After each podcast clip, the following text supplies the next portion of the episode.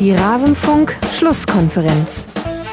Das ist eine ganz außergewöhnliche äh, Charakterleistung meiner Mannschaft. Dafür gebührt ihr den allergrößten Respekt. Das ist aus meiner Sicht nicht hoch genug äh, zu bewerten, dass wir so Fußball spielen, dass wir uns so darauf einlassen. Also das ist schon zeugt, zeugt von außergewöhnlichem Charakter. Mannschaft äh, dann zusammen vor der Süd, ein sehr emotionaler Moment, der auch zeigt, wie sie gemeinschaftlich und geschlossen damit umgeht und äh, da auch wirklich willens ist und, und sehr offen damit umgeht. Also ein, ein toller Nachmittag für uns mit einem Bundesliga-Heimsieg, den wir, den wir wahrscheinlich eine Weile denken. Alles zum letzten Bundesligaspieltag. Ein Bundesliga-Heimsieg, an den Borussia Dortmund-Trainer Thomas Tuchel noch einige Zeit denken wird und vielleicht auch ihr, liebe Hörer, herzlich willkommen in der Rasenfunk-Schlusskonferenz Nummer 119 zu diesem 29. Bundesligaspieltag. Mein Name ist Max Jakob Ost, ich bin der Ed Genetzer bei Twitter und natürlich kommen wir auch hier in der Schlusskonferenz nicht an dem vorbei, was unter der Woche passiert ist vor dem Champions League Hinspiel zwischen Borussia Dortmund und AS Monaco und den Auswirkungen, die das alles so haben wird. Das werden wir auch hier an dieser Stelle thematisieren, aber auch über die anderen Spiele sprechen. Vorher möchte ich euch aber meine Gäste vorstellen. Zum einen Lars Vollmering bei Twitter at vertigo1610. Er ist Buchautor und hat unter anderem geschrieben 111 Gründe, den VfL Wolfsburg zu lieben. Und jetzt könnt ihr mal raten, liebe Hörer, was eins unserer Schwerpunktthemen in dieser Sendung sein wird. Hallo Lars. Hallo und frohe Ostern sozusagen. ja, danke, danke. Ähm, euch beiden auch. Äh, ich bin umso dankbarer, dass man auch an einem Ostermontag Leute findet, die sich Zeit nehmen, hier mit mir über Bundesliga zu sprechen. Nicht selbstverständlich. Und deshalb geht der Dank auch an Ralf Gunisch. Ihr kennt ihn von der Zone, ihr kennt ihn von Twitter, da ist er der Ed Felgenralle. Er ist umtriebiger als Philipp Lahm in seinen besten Zeiten. hallo Ralf. Moin, hallo. Das war jetzt natürlich nicht auf deine Twitter-Aktivitäten bezogen. Das ist mir gerade so, während ich es gesagt habe, eingefallen, dass man es auch falsch verstehen könnte. da will ich dich definitiv nicht mit Philipp Lahm vergleichen auf Twitter. Gut. Lasst uns über den Bundesligaspieltag sprechen. Ich möchte noch kurz eine ähm, Empfehlung loswerden. Es gibt ein neues Tribünengespräch zum Thema Rasenballsport Leipzig. Dort wird unter anderem auch thematisiert, warum der Max immer Raber sagt und warum er in Zukunft auch Raber weiter sagen wird. So viel Spoiler darf schon sein. Fünf knackige Stunden mit einer wirklich äh, illustren Gästerunde. Viele von euch haben schon reingehört. Diejenigen, die es noch nicht getan haben, nehmt euch die Zeit. Wir haben versucht, das ganze Thema sehr umfassend aufzuklären, beziehungsweise einfach mal zu thematisieren, alles auf den Tisch zu bringen. Und dann könnt ihr euch, glaube ich, ganz gut eine Meinung bilden über dieses Projekt Red Bull Fußball generell und Rasenballsport Leipzig im Besonderen. Und jetzt, ihr zwei, lasst uns beginnen mit dem Blick auf den Spieltag und ich möchte eben zuerst nochmal den Blick unter die Woche werfen. Wir haben den Anschlag auf den Mannschaftsbus von Borussia Dortmund erlebt, Lars. Das war das dominierende Thema. Das Spiel wurde direkt am Mittwoch wiederholt und logischerweise auch im Vorfeld des Bundesligaspieltags kann man sich natürlich nicht von diesem Thema lösen. Jetzt frage ich mich, inwieweit sollen wir das jetzt in unserer Berichterstattung noch mit einbeziehen, wenn wir über Sportliches sprechen? Ja, das ist natürlich eine ganz schwere Frage. Ähm, ausklammern kann man das nicht. Ähm, ich habe ja, als äh, das passiert ist äh, an dem an dem Tag, äh, dann auch ja wie wahrscheinlich ganz viele da gebannt und ungläubig und mit sehr viel Wut und auch ja ähm, Trauer im Herzen kann man, um es mal poetisch auszudrücken, da gesessen und gesagt, das kann doch wohl nicht wahr sein. Da auch getwittert so nach dem Motto, wie weit ist denn schon gekommen in diesem Land, dass man versucht, eine Fußballmannschaft in die Luft zu jagen. Und ich kann natürlich auch verstehen, wenn dann keiner von den Dortmundern richtig Lust hatte, auch am nächsten Tag nochmal gegen den Ball zu treten. Ähm, und dieses ähm, ja fast schon geflügelte Wort, the show must go on, ich glaube, Aki Watzka hat das auch nochmal gesagt, das ist natürlich, mag richtig sein und man soll auch diesen äh, Leuten, die dafür verantwortlich sind, den Tätern auch nicht zeigen, dass man sich da in, irgendwie in die Knie zwingen lässt. Aber ein ganz, ganz fader Beigeschmack bleibt auch. Aber erwarte bitte jetzt nicht von mir, dass ich das äh, künftig löse äh, oder dass ich das, dass ich dafür Lösungsvorschläge für habe. Es wird eine ganz, ganz schwere Kiste und es wird natürlich Auswirkungen haben. Für mich ist das ganz klar eine, eine Zeitenwende, die wir erlebt haben in dieser Woche. Wie meinst du das?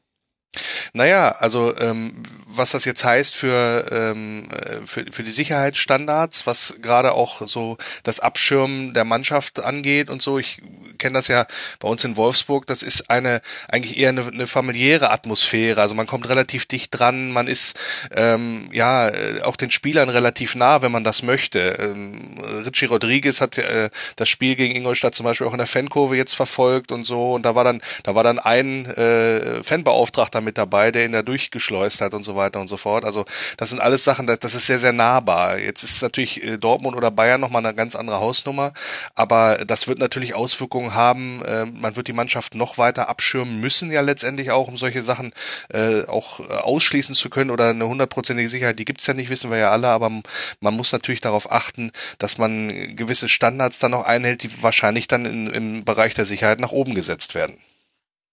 Ralf, rechnest du auch damit, dass das jetzt langfristig solche Auswirkungen haben wird auf die Bundesliga? Ähm, also ich rechne damit, dass die Erkenntnisse, die Ermittlungserkenntnisse sicherlich mit einfließen werden in, in Sicherheitskonzepte. Ähm, das auf jeden Fall, weil es einfach eine Situation ist, die noch nicht in der Form noch nicht da gewesen ist bei einem Bus, in dem Fußballprofis sitzen. Bei Bussen mit Zivilisten ist das leider gang und gäbe auf dieser Welt. Mhm. Ähm, jetzt äh, waren es äh, Fußballprofis, die betroffen sind.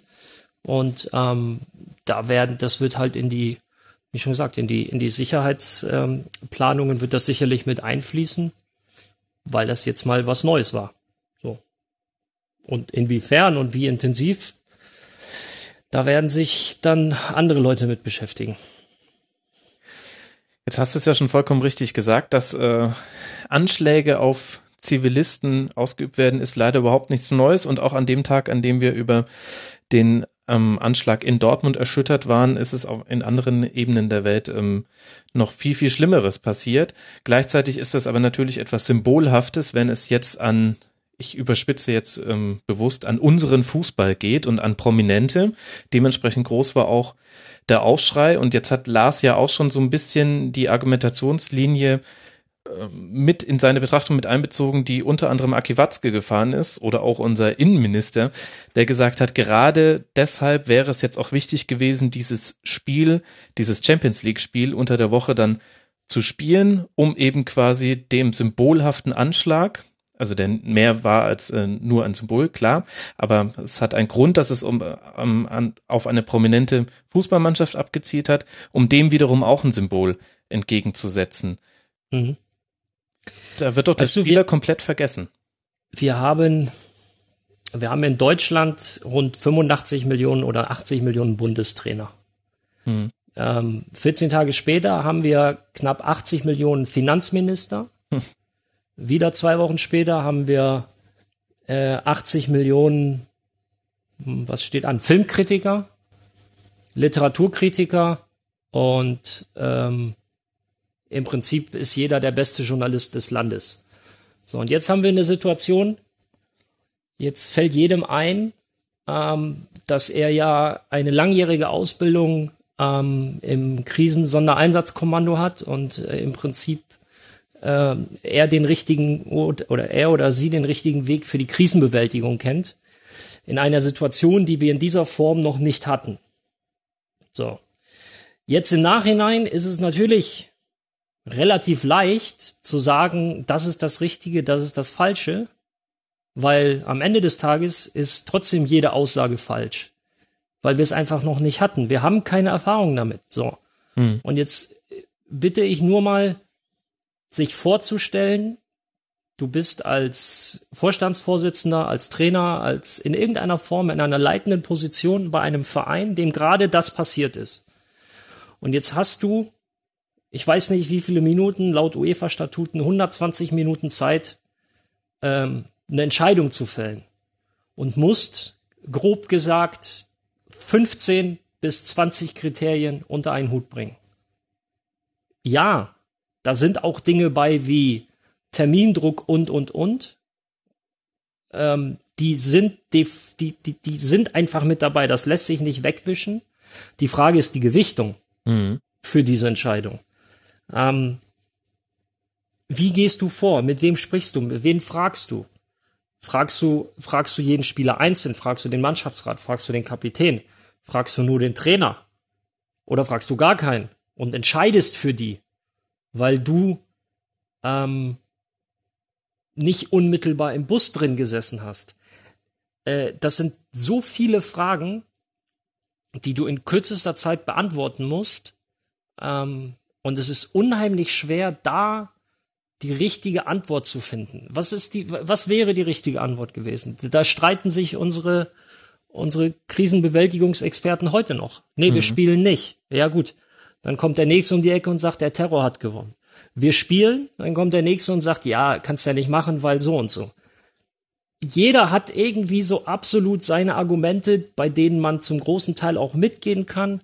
Solche Entscheidungen erfordern unheimlich viel Empathie, unheimlich viel Fingerspitzengefühl, aber beurteilen von außen mhm. äh, ist immer, Max, das ist immer das Allerleichteste.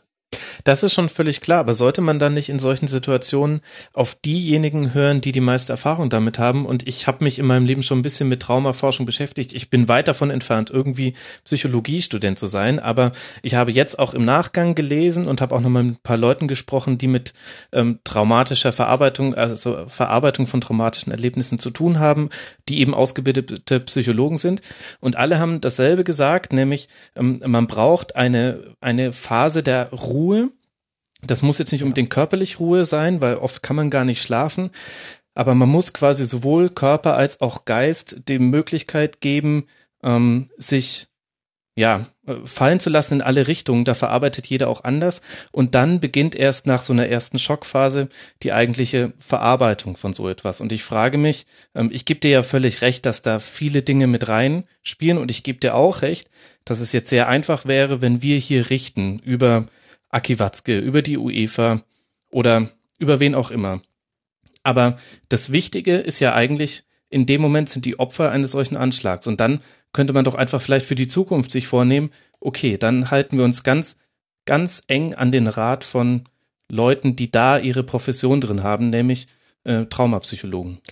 Grundsätzlich bin ich ein großer Freund davon, ähm, auf Menschen zu hören, die etwas gelernt haben, also die oder in einer, in, in einer Sache Erfahrung haben mhm. und die, die Dinge vielleicht kennen. So.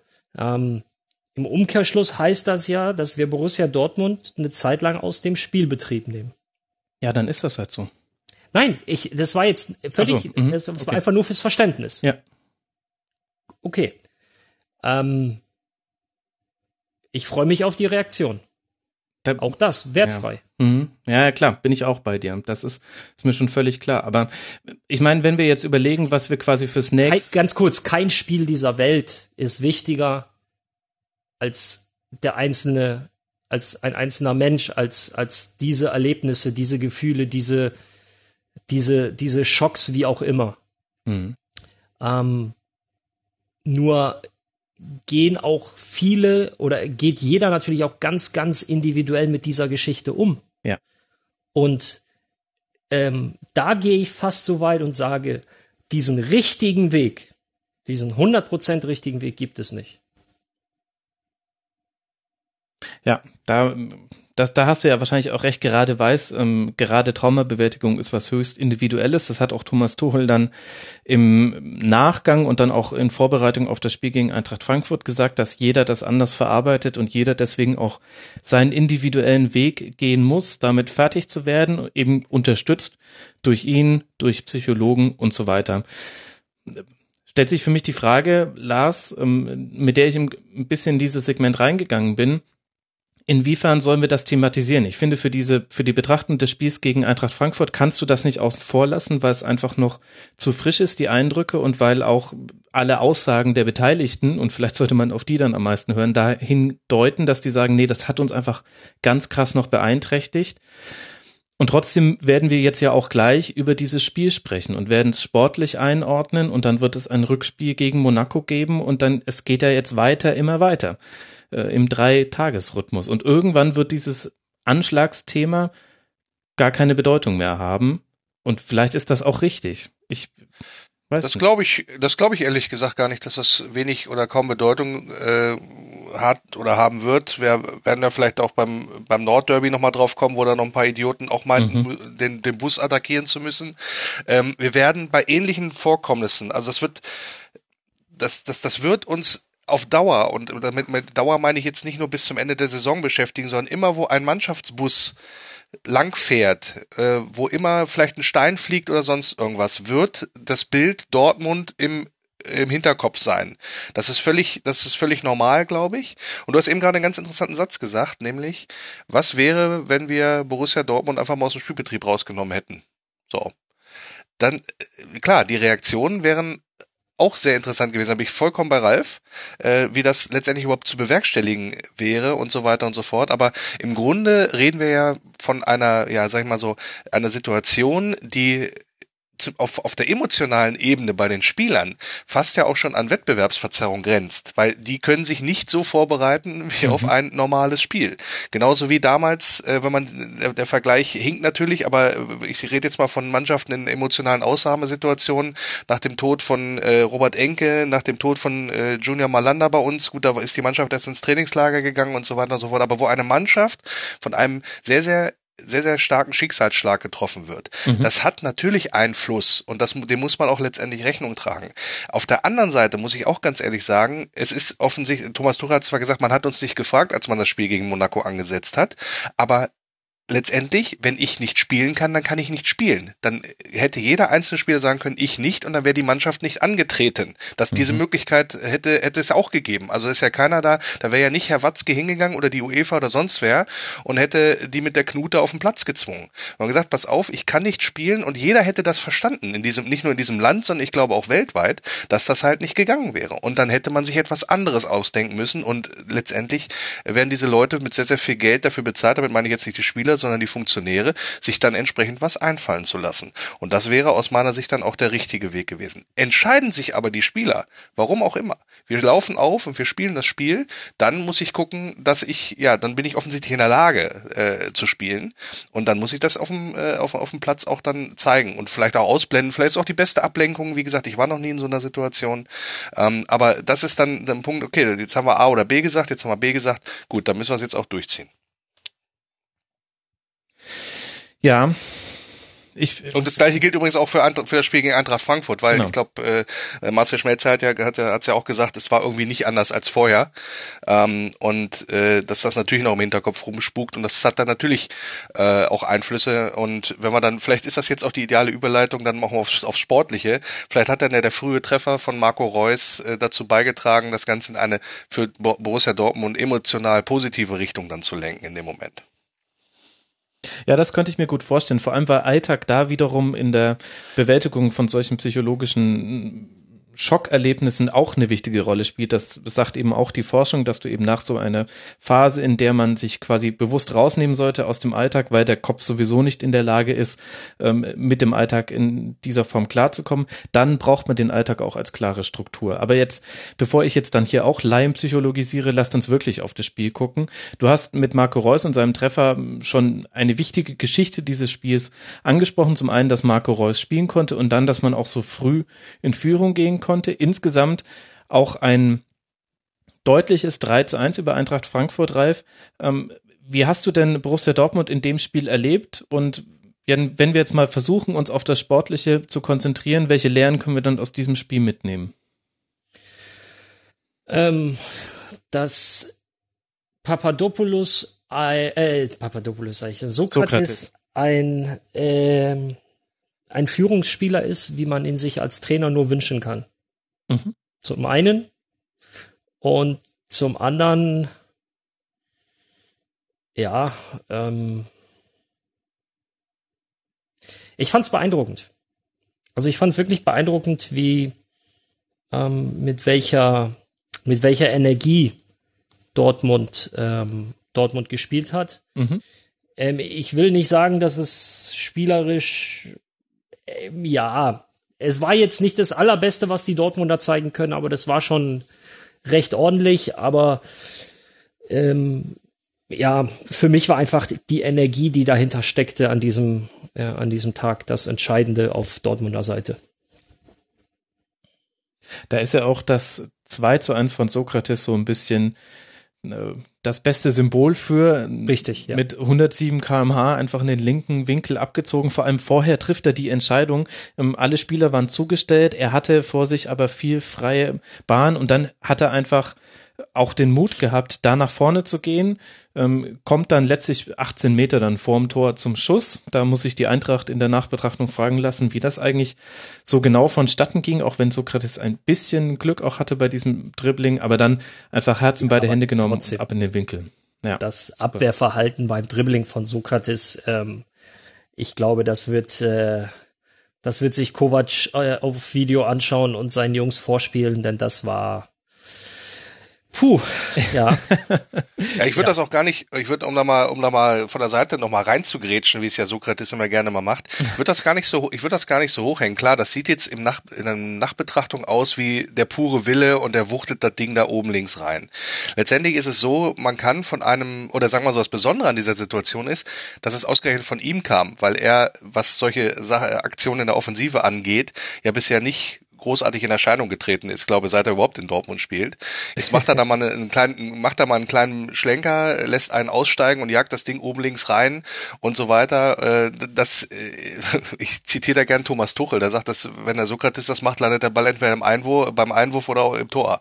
Ja, also das ist, ich, ich erwarte von einem Innenverteidiger dieser Prägung, äh, eben gerade ist ja gesagt worden, alle waren zugestellt, er wusste nichts zu machen, dann geht er alleine, bleibt er hängen und läuft in Konter, dann ist er wahrscheinlich wahrscheinlich der Depp vor dem Herrn. So hat er eine gute Aktion gemacht und das Ding hat funktioniert.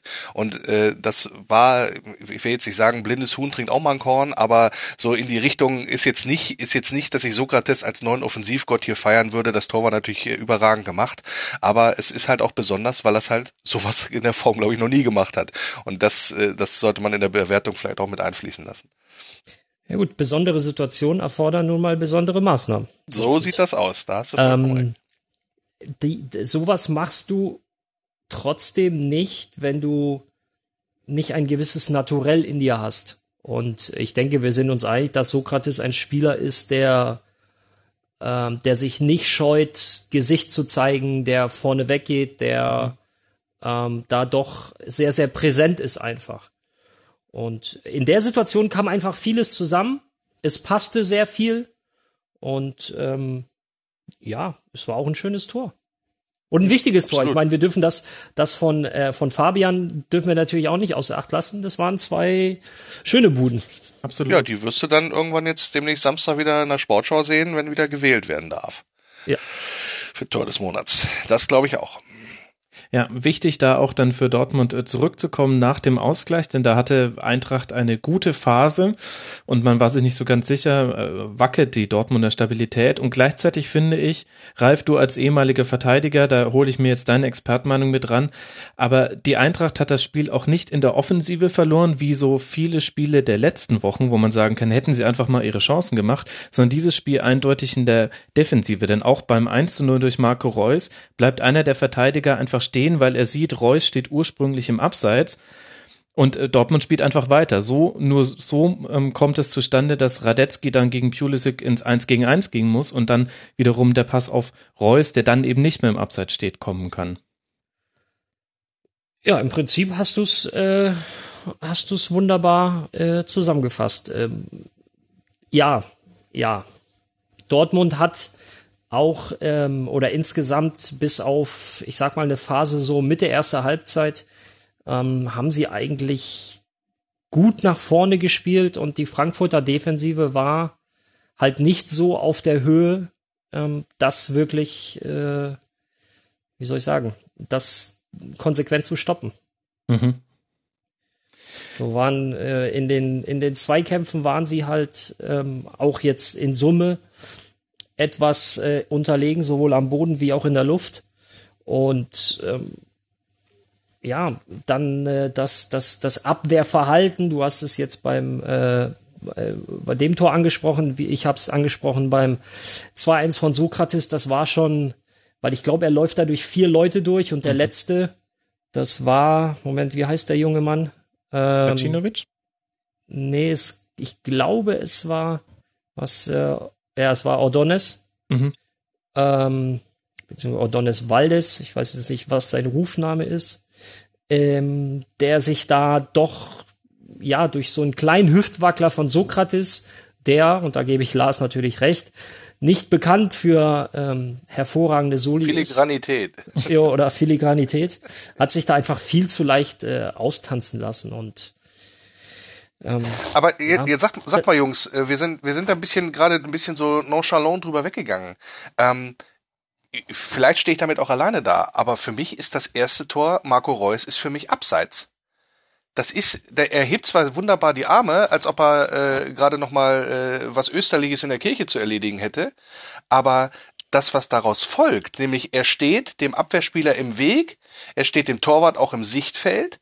Der Torwart geht dann, wie, wie du richtig beschrieben hast, Ralf, was dann äh, auf den auf den Stürmer. Und das ist für mich keine neue Spielsituation. Er, Reus hat dadurch sich einen Vorteil verschafft, dass er im Abseits steht und hat diesen anderthalb Meter Vorsprung und steht dann frei und kann dann den Ball sehr sehr schön natürlich mit der Hacke vollenden. Aber ich also finde das schwierig. Ich hab's ich hab's mir gerade noch mal bei äh, hier im Internet angeschaut und nein, ist kein Abseits ähm, für dich. Nein, kein Abseits. Ich kann dir auch sagen, warum. Wenn du dir die Szene, ich meine, du kannst ja jetzt parallel. Äh, ich habe sie im Kopf. ich sehe sie. Ja, schau sie, schau sie dir aber noch mal, schau sie dir aber noch mal an und achte mal auf äh, in dem Fall die Nummer 29 und da wären wir wieder äh, bei äh, bei dem Kollegen Odonis Valdes. Ähm, achte mal auf sein Verhalten. Ähm, der hat nichts mit Reus zu tun. Der bleibt einfach nur stehen, weil er abschaltet. Genau.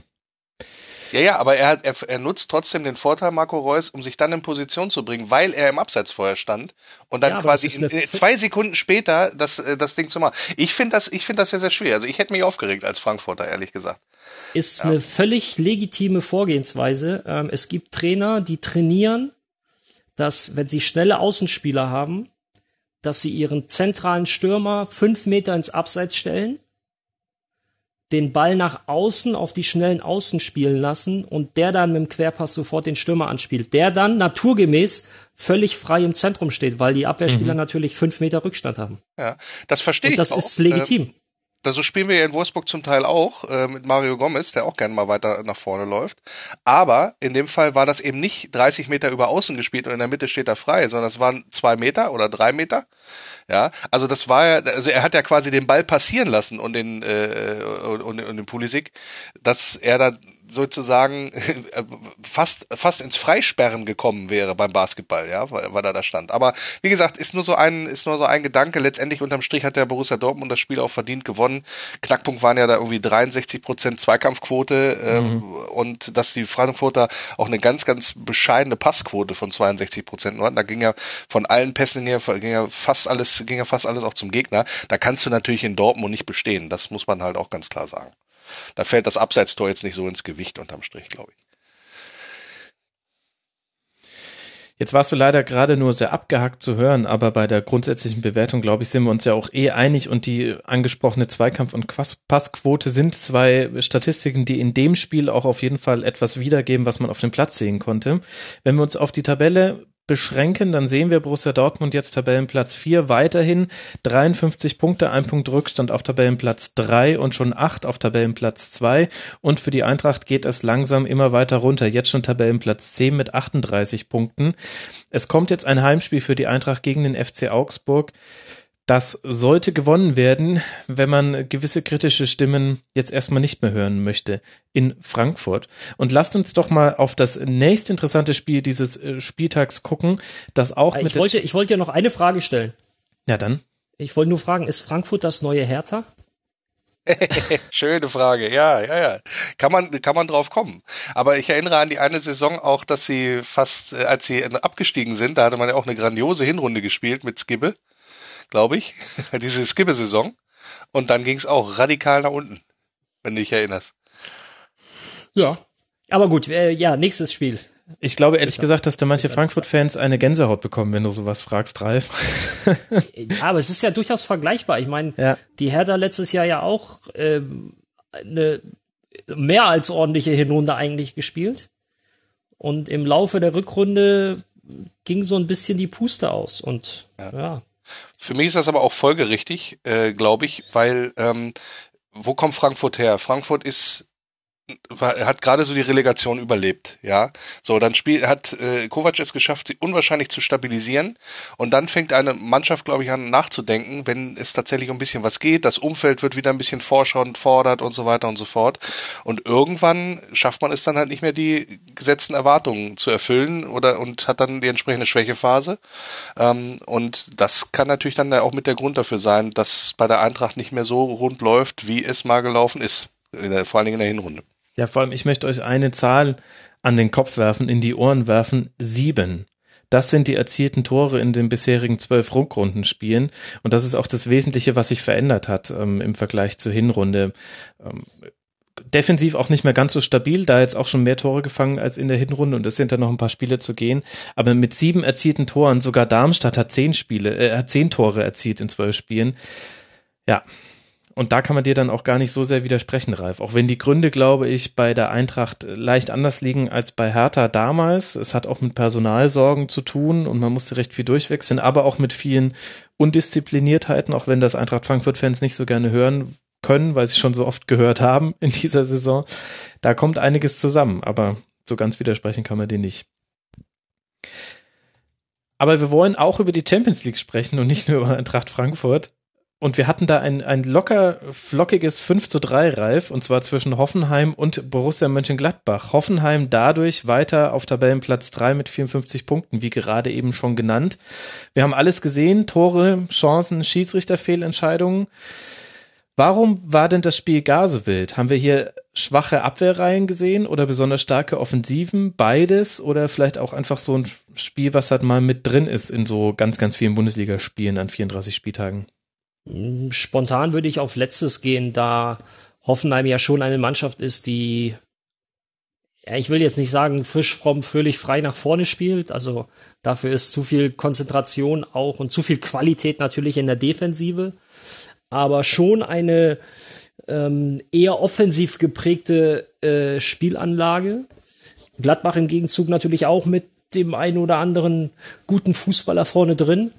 Mhm. Und ähm, deswegen, ja, war das mehr so ein ja, offener Schlagabtausch klingt schon wieder fast zu negativ für die Defensivreihen, aber die Visiere waren, waren hochgeklappt und Fokus aufs Tore schießen. Hat man ja auch schon der Aufstellung von Hoffenheim angemerkt, mit Kramaric, Wagner und Scholloy, der dann natürlich auch zwei Tore macht, die ersten beiden zum zwischenzeitlichen 2 zu 0. Das hörte sich sehr offensiv an und war es dann ja auch. Wer mir noch sehr, sehr gut gefallen hat, war Karim Demi-Bei. Der hat die Frage geht an mich oder? es, es, war das eine Frage? Es war, ja, es war ja nicht mal eine Frage. Ich dachte, wir spielen uns die Bälle jetzt so hin und ja? her wie Hoffenheim, aber offenbar sind wir da noch nicht warm genug gespielt. oder Nein, ich muss meine äh, Pässe, ich muss meine Pässe klarer kennzeichnen. Ich gebe es dazu. Ja, ich, ne, ich nehme den Ball gerne auf. Ja, sehr ähm, gut. Was das angeht. Ähm, also erstmal ganz, ganz wertneutral gesagt, wegen solcher Spiele gehen wir doch ins Stadion, oder nicht? Also das ist da, da ist dann auch relativ Wurst, ob da jetzt die, die, die Abwehrreihen gut, der Sturm schlecht oder sonst was war. Unterm Strich steht da ein geiles 5 zu 3 tolle Tore, Diskussionsbedarf und so weiter. Was will man mehr? Also es ist, so ein Spiel ist Werbung für die Bundesliga. Ganz klare Kiste. Wenn man ein bisschen tiefer einsteigt, muss man sagen, Hoffenheim äh, hat halt mittlerweile die Qualität, ähm, auch solche Spielverläufe, weil das ist ja alles andere als günstig äh, für die Kollegen da gelaufen, ähm, dann so wegzustecken und dann entsprechend zu reagieren. Und mhm. äh, um den, äh, den Spieler Demir bei, den du gerade erwähnt hast, mal aufzugreifen, für mich ist das auch mal jetzt mal langsam einer für höhere Wein. Also das, der hat mir schon beim Spiel in Wolfsburg äh, sehr, sehr gut gefallen, als ich dann gesehen hatte tatsächlich. Und das scheint tatsächlich auch die, die Form jetzt lang, langsam auch so zu konserviert zu haben, dass er das dauerhaft abrufen kann. Und äh, wie gesagt, ich bin sehr, sehr, äh, sehr, sehr begeistert von diesem Spieler, muss ich sagen. Mhm. Das ist die Fortuna-Ausbildung. was auch immer, aber wo es, wo es, wo es letztendlich herkommt. Aber klar, man sieht, äh, das äh, Spielsystem von Nagelsmann kommt ihm auch unwahrscheinlich ent, entgegen. Äh, und das ist natürlich auch auf Attacke ausgelegt, die ganze Geschichte. Und es macht halt einfach Spaß. Also klar, Hoffenheim wird immer ein bisschen auch kritisch beäugt aufgrund auch des Finanzierungsmodells, ähm, aber ähm, diese Mannschaft, das muss man ganz klar sagen, in dieser Saison ist eine absolute Bereicherung für die Liga. Und es macht da sehr, sehr, sehr, sehr häufig Spaß, dazu zu gucken. Mhm. Bei dem hierbei bin ich auch gespannt, wann er in der türkischen Nationalmannschaft äh, zu sehen ist. Hat bisher nur in den Jugendmannschaften der Türkei mitspielen dürfen. Das kann man sich jetzt, wenn man sich die jetzigen Leistungen anguckt, gar nicht mehr so wirklich vorstellen. Unfassbar viel gelaufen, Passquote 90 Prozent, drei Chancen kreiert, drei Schüsse selber abgegeben, zweimal getroffen. Ja, muss der Yogi mal was machen langsam? Wenn man ihn, wenn er noch spielberechtigt ist für die deutsche Nationalmannschaft, ja. denn er hat in den, Meinung, ja. in den U-Mannschaften der Türkei gespielt, wenn er das denn überhaupt möchte. Vielleicht sollten wir da auch erstmal den äh, Spieler fragen. Ähm, aber auch sehr stark, ähm, Andrej Kamaric, bei dem äh, haut mich die Passquote jedes Mal um 94 Prozent und es ist nicht so, dass er nur drei Pässe gespielt hätte, sondern insgesamt 31 Pässe. Das heißt, er ist auch wahnsinnig stark darin, einen Ball zu verteilen. Hat er auch diesmal ein bisschen zurückgezogener gespielt. Warum seufzt du da so? Ach, ich habe ich immer diese, also nee, es ist es ist eine sehr gute Quote. Mir fällt halt nur immer ein, Leute, Pass, gerade Passquoten, ne? Ey, ähm, haben wir, haben wir Zeit für einen ganz kurzen Exkurs? Der eine oder andere wird die Story wahrscheinlich kennen, aber nur um mal. Ich glaube, du hast Ah, sie auch schon mal erzählt im Rasenfunk, aber erzähl sie gerne nochmal, weil wir haben viele Hörer seitdem wieder dazu gewonnen. Deswegen ja. Ja, ähm, mein, mein Lieblingsbeispiel gegen Jan Regensburg. Ralf Gunesch, wie viel Pässe hat Kramaric gespielt? Was 31. sagtest du? 31. Also er hatte auch 51 zwei Fehlpässe, so wie du. Ich hatte 51 Pässe gespielt. 50 angekommen. Das ist eine Passquote von 98 Prozent. Würde man jetzt, wenn man die Zahl liest, sagt man, ganz ordentliches Spiel. So. Der eine Fehlpass, Aufbauspiel. Ich will Querpass spielen zu Andrej Mijatovic, meinem Innenverteidiger-Kollegen. Sehe nicht, dass der Stürmer spekuliert. Der geht dazwischen am 16er, nimmt den Ball, schiebt ihn rein. Was nutzen mir 98 Prozent in dem Fall? Ich weiß, was du meinst, äh, Ralf. Du, du musst mir mal auf Snapchat folgen. Dann hättest du nämlich gesehen, dass ich mir angeguckt habe, wo Kramaric diese Pässe gespielt hat. Also bei dir hätten wir ja sehen können dann an der Passmap, dass das Ja. zwei spielentscheidende Fehlpässe waren. Und dann hätte ich auch nicht, äh, wäre ich auch nicht mit der Passquote Einer. gekommen. Oder einer war es. Stimmt, einer war es, genau, richtig. Ähm, bei Kramaric ist es aber so, dass er der Empfänger von ganz vielen langen Bällen ist. Also die lang, wenn Hoffenheim lange Bälle spielt, machen sie immer mal wieder so fast so ein bisschen phasenartig, aber ob das wirklich geplant ist oder einfach Zufall, weiß ich jetzt nicht. Aber Mhm. er kriegt sehr, sehr viele lange Bälle und verteilt die dann weiter. Seine meisten Pässe gehen dann auch tatsächlich, sind sehr kurze Pässe und gehen zurück. Aber das ist halt, glaube ich, eine hohe Qualität, die Hoffenheim sehr wichtig ist. Gerade gegen so, also die haben ja jetzt gespielt gegen Strobel, Dahut auf der Doppelsechs und Christensen und Westergaard. Da brauchst du schon auch jemanden, der den Ball im Angriffsdrittel festmachen kann. Du, keine Frage. Äh, äh, Kramaric ist ja auch eher Zehner, Achter, halb neun, nenn es wie du möchtest. Mhm. Ähm, mir geht's dann nur darum, dass äh, und in dem äh, es passt natürlich, ja, wenn du dir jetzt und da hast du halt das Richtige gemacht. Du musst es dir im Kontext anschauen. Du musst dir halt also nur die Zahl an sich Ja, das stimmt schon. ist halt, ist halt so, ähm, ich bin auch ein Freund von, von Zahlen und Statistiken, beziehungsweise ich schaue sie mir gerne an. Aber entscheidend dabei ist auch immer, was für einen Eindruck habe ich aus dem Spiel gewonnen. Und deswegen kannst du mit keiner Statistik oder nur mit Statistik kannst du äh, äh, kein Ergebnis belegen, sondern du brauchst den Kontext zum Spiel. Ja, ja. Es gibt äh, genügend Beispiele von mehr Ballbesitz und, und äh, verlierendes Spiel. Ich habe jetzt vor kurzem Arsenal gegen, gegen West Brom kommentiert, da waren es 75, 25 und West Brom gewinnt 3-1. Mhm. So, da helfen dir die 75% Ballbesitz halt auch nichts. Und sie hatten auch eine deutlich bessere Passquote und und und. Aber das nutzt dir halt alles nichts. Aber um jetzt zurück zu Hoffenheim zu kommen, in dem Kontext auf der Position ist das natürlich ein großartiger Wert. Und äh, das ist natürlich ein großes Kompliment an dich. Und nein, ich folge dir nicht bei Snapchat, weil das, weil ich äh, Snapchat, äh, gut, das ist ein anderes Thema, da brauchen wir, brauchen wir einen eigenen Podcast für. Ähm, Don't go there. ja.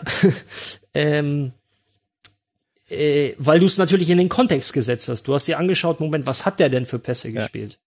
So.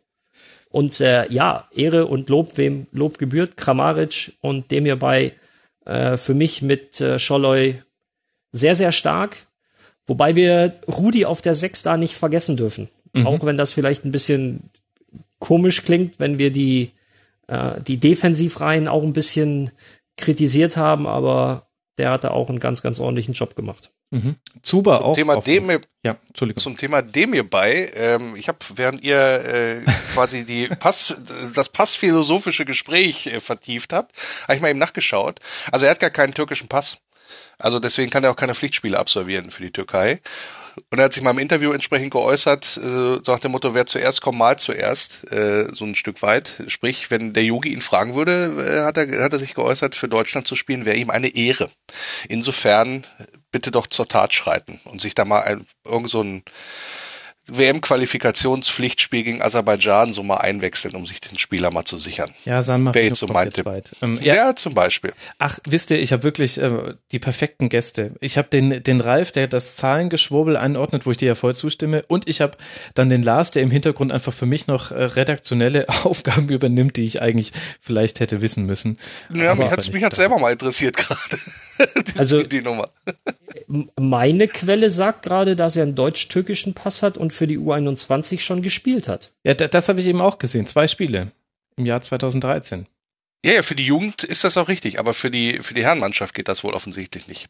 Also das war so ist so ein bisschen ist hier ein bisschen nebulös, aber er war ja auch quasi zum zum Schluss äh, im im Kader der U21 Deutschland Mannschaft und deswegen äh, es, er, er schwankt wohl offensichtlich ist wohl beides ist wohl beides möglich, aber er müsste auf alle Fälle sich einen türkischen Pass besorgen. Solange er das nicht tut, ähm, geht das wohl erstmal grundsätzlich nicht. Aber das geht ist ja heutzutage vielleicht äh, schneller möglich. Ich, ja, vielleicht ähm, runden wir das äh, ganze Segment ab, bevor alle Kerem Deme bei Kenner ähm, sich vor Schmerz winden. Also er war auch schon berufen in die deutsche U21 und im Kader bei der U21 EM in Tschechien damals mit dabei, wurde richtig, bloß nicht eingesetzt. Das, das, heißt, es hört sich auch schon so an, als wäre die Entscheidung da schon gefallen und damit können wir ein sehr langes Kerem Demi bei Segment zumachen. Das hätte ich nicht gedacht. Hoffenheim spielt jetzt dann auswärts beim ersten FC Köln Gladbach zu Hause gegen Borussia Dortmund. Gladbach hat die Chance vertan, auf den Tabellenplatz Nummer 6 zu hüpfen.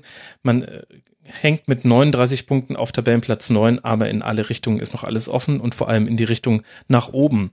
Wenn wir über die Champions League sprechen, dann müssen wir auch über Raba Leipzig sprechen, Ralf. Die haben sich nämlich zumindest die Champions League Qualifikation jetzt schon gesichert und es sind nur noch zwei Siege, die auch von der direkten Teilnahme an der Champions League nur noch trennen an diesem Wochenende 4 zu 0 gegen den SC Freiburg gewonnen. Das spinnt natürlich schöne Geschichten, denn hier trafen sich die beiden Aufsteiger, aber unter vollkommen verschiedenen Umständen haben sie ihre Saison bestritten. War hilf denn, mir ganz, hilf mir ganz kurz, zwei Siege zur direkten Qualifikation? Dann haben sie 67 Punkte und äh, sind in keinem äh, Szenario noch ähm, einholbar, weil es schon Acht Ach, Punkte. Äh, vergiss es. Ich habe ja alles gut. Ich habe ich hab die Tabelle vor mir, aber habe die 54 von Hoffenheim gerechnet, nicht von, Ach so, genau, von RB. Genau, Entschuldige. Ist, Natürlich, ja, ja. Jetzt dachte ich schon, ich hätte schon wieder irgendwas. Äh, nein, nein, alles gut. Ich habe ich hab hier äh, auf die Punktzahl von äh, Hoffenheim geguckt, nicht von RB. Ja. Aber glaubt ihr ernsthaft, Leipzig gibt das noch aus der Hand? Nein. Nein. Das glaube ich, das wird, deswegen ist es glaube ich auch ein bisschen hypothetisch, da jetzt, ob es jetzt nun, selbst, selbst, selbst in die Quali zu kommen, ist ja für einen Aufsteiger, äh, auch wenn es jetzt RB ist letztendlich und das nicht mit normalen Maßstäben zu messen ist, aber ist ja ein exzellenter Erfolg äh, im ersten Bundesliga-Jahr. Ja, und ich finde auch dieses Spiel gegen Freiburg war fast so ein bisschen ein prototypisches Leipzig-Spiel. Also man hat da all die Elemente gesehen, die Leipzig an sehr, sehr guten Tagen in diese Liga mitgebracht hat mit denen die Gegner nicht gut umgehen können. Überragenden, also überragende Einzelspieler, Forsberg, Cater, in dem Spiel auch Diego Demme sehr stark. Upamecano hatte so ein bisschen sein, sein erstes starkes Spiel aus meiner Sicht heraus, also von dem hat man sich viel versprochen. Der hatte ein paar Probleme in den ersten Einsätzen. Dieses Spiel sehr, sehr sicher. Ich kann mich an ganz, ganz wenige Szenen erinnern, wo er nicht sehr souverän aussah und seine Zweikämpfe gewonnen hat. Ähm, und dann kommst du auch gegen einen Gegner wie den SC Freiburg zurecht, der auch gar nicht so einfach zu bespielen ist, was man ja auch an den paar Freiburger Chancen gesehen hat. Die sind oft mit einem langen Ball dann auch sehr gefährlich vom gegnerischen Tor. Aber Leipzig hat einfach die Qualität, dann wird es ein 4 zu 0 und ja, ich finde fast, äh, Ralf, das war so ein typisches Leipzig-Spiel. Es war ein typisches Leipzig, ein typisches Hasenmittelspiel und ähm, es war auch ein Spiel, wo du einfach gesehen hast, wenn RB das abruft, was sie drauf haben, wird es für den größten Teil der Liga einfach sehr, sehr schwer, ähm, da irgendwas zu holen. Mhm. Die Freiburger meiner Meinung nach, ja, haben das gespielt, was sie, was sie konnten. Sicherlich nicht ähm, ihre beste Saisonleistung, allerdings auch nicht, dass du sagen kannst, so, das war mal gar nicht ihr Tag. Mhm. Aber da siehst du dann halt dann auch einfach den Unterschied zwischen RB und Freiburg, dass ähm, ja, dass die einen wirklich, äh, wenn sie alles abrufen oder wenn sie fast alles abrufen, was sie drauf haben, wird es halt einfach schwer, dort zu bestehen. Und was man auch noch anfügen muss, ist, dass ja RB äh, durchaus paar Änderungen vornehmen musste. Orban nicht gespielt, mhm. ähm, musste ja darauf verzichten. Ilsanka, Berg waren beide mal auf der Bank. Pausen, klar, als, äh, als Joker-Torschütze wieder drin. Das äh, aber jetzt natürlich auch nach langer Verletzung muss man sich da auch erst, glaube ich, erstmal wiederfinden. Ähm, und was man auch nicht vergessen darf, äh, bei Freiburg der Ausfall von Grifo, das ja. fällt natürlich massiv in, ins Gewicht. Das kann dann eine Mannschaft wie Freiburg, die ähm, ja auch schon in, in, in Wolfsburg, wo, wo ich sie ja gesehen habe, ähm, ähm, ja, bisschen Glück hatte, sagen wir es mal so, dass es, dass sie die Null relativ lange halten konnten und dann den einen vernünftigen Konter setzen konnten. Das fällt dann bei so einer Mannschaft aber dann ins Gewicht, zumal wenn du gegen Gegner spielst wie RB Leipzig, die natürlich auch sehr äh, eine sehr breite Brust haben in dieser Saison. Ja. Und dann ist natürlich klar, dass das halt auch ähm, irgendwann mal dahin geht. Ich fand den Sieg aber jetzt mal auch so ein ein Türchen mindestens zu hoch, ehrlich gesagt. Mhm. Ich finde ehrlich gesagt auch, das ist typisch fast für Leipzig in dieser Saison. Also in den guten Phasen haben sie auch immer noch ähm, ein Tor mehr aus ihren Chancen gemacht, als es vielleicht an einem mittelmäßigen Tag nur geklappt hätte. Aber für Freiburg ja auch nichts passiert. Tabellenplatz 6 und 41 Punkte. Wollen wir über den Abstiegskampf sprechen, meine Herren? Nein. Aber ich fürchte, du lässt uns nicht. ja, du wirst dich davon nicht stören lassen, wenn ich da was gegen sage. Wegen mir können wir auch gerne noch eine Stunde über was anderes philosophieren, dann komme ich ja dann mit dem Abstiegskampf. Mhm. nee, mach mal, komm. Haben wir es hinter uns. Okay, also wir werden natürlich einen Schwerpunkt legen beim Spiel Wolfsburg gegen Ingolstadt. Und vorher würde ich aber gerne alle anderen Spiele mit in die Betrachtung nehmen, die auch für die Bewertung des weiteren Saisonverlaufs von Wolfsburg und Ingolstadt wichtig sind. Und da könnten wir eigentlich beim Nordderby ganz kurz starten. Werder Bremen gewinnt 2 zu 1, Lars gegen den HSV. Wieder in einer, in der souveränen Art und Weise, wie wir Werder Bremen jetzt schon seit acht, neun Spieltagen erleben. Was macht denn Werder so stark? Ja, wenn ich das mal wüsste. Weil ich habe äh, ich hab ja das, ähm, das Spiel, logischerweise muss ich ja immer wieder mitkommen, ähm, gegen Wolfsburg gesehen. Und mhm. dass diese, dass diese Mannschaft da nicht 6-0 vom Platz gegangen ist, ja, das, oder 6-2 oder was weiß ich was, das war natürlich äh, der massiven Abschlussschwäche äh, des VfL äh, geschuldet. Ähm, aber äh, interessanterweise ist für mich die einzig logische Erklärung ist die Kontinuität, dass man einem Trainer, der eigentlich da, wenn man den Berichten glauben darf, kurz vorm Ausstand dann mhm. doch irgendwie noch das Vertrauen geschenkt hat, dass er weiterarbeiten konnte, dass äh, Spieler, die ähm, ja bisher doch dann auch unter ihren Möglichkeiten geblieben sind, wie Max Kruse auf einmal groß ausspielen, wo man sich fragt, ähm, als Ex-Wolf, äh, wo hat er die Form denn bitte gehabt, die letzten zwei Jahre so ungefähr oder das letzte Jahr? Das sind alles so Faktoren, die da reinkommen. Das, es ist ist eine Mannschaft, die da auf dem Platz steht, glaube ich auch. Ähm, da ist das berühmte, wie einer rennt für den anderen, glaube ich, ein ganz, ganz großer Faktor. Und ähm, ja, letztendlich hat man dann auch die das nötige Quäntchen Glück gehabt, um ja so einen Lauf dann hinzulegen. Und äh, das kann Ralf vielleicht äh, auch als, als Profi noch ein bisschen besser ausführen. Wenn du erstmal in so einem Lauf drin bist, dass du auch so diese, diese unmöglichen Dinger irgendwie noch, noch biegst oder so, dann, äh, hat, dann hat das natürlich auch Auswirkungen auf die folgenden Spiele und dann äh, geht das immer ein bisschen so weiter. Na? Und ich glaube, das ist so ein bisschen der Punkt. Also kommt, kommt bei Bremen sehr, sehr viel zusammen, glaube ich. Ja, und was äh, das etwas erstaunlichere ist als die gute Offensive, da wussten wir schon immer, dass äh, die Spieler, die da herumlaufen, sehr talentiert sind, ist auch die Stabilität der Defensive. Ralf, wie kannst du dir denn die erklären? Wir haben in der letzten Folge so ein bisschen die Theorie nachgeprüft, ähm, dass Werder dadurch, dass man jetzt sowohl mit einer Dreier- bzw. Fünferkette gegen den Ball als auch mit einer Viererkette spielen kann, so ein bisschen flexibler in sein System geworden ist und obwohl da relativ viel durchgewechselt wurde, gerade auch auf der 6, wo man mal mit Doppelsechs spielt, mal nur mit einem, ähm, dann spielt er Bargfrede, dann spielt er Eggestein und so weiter.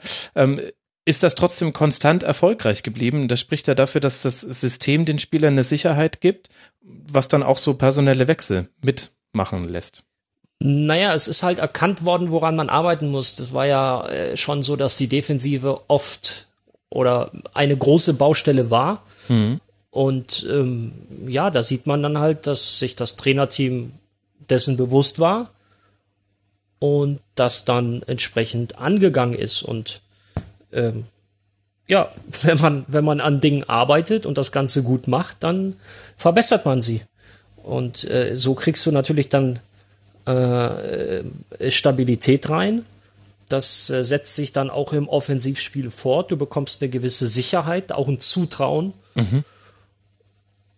Gepaart mit der Qualität, die Bremen zweifelsohne hat. Wie ich finde, vor allem in der Offensive.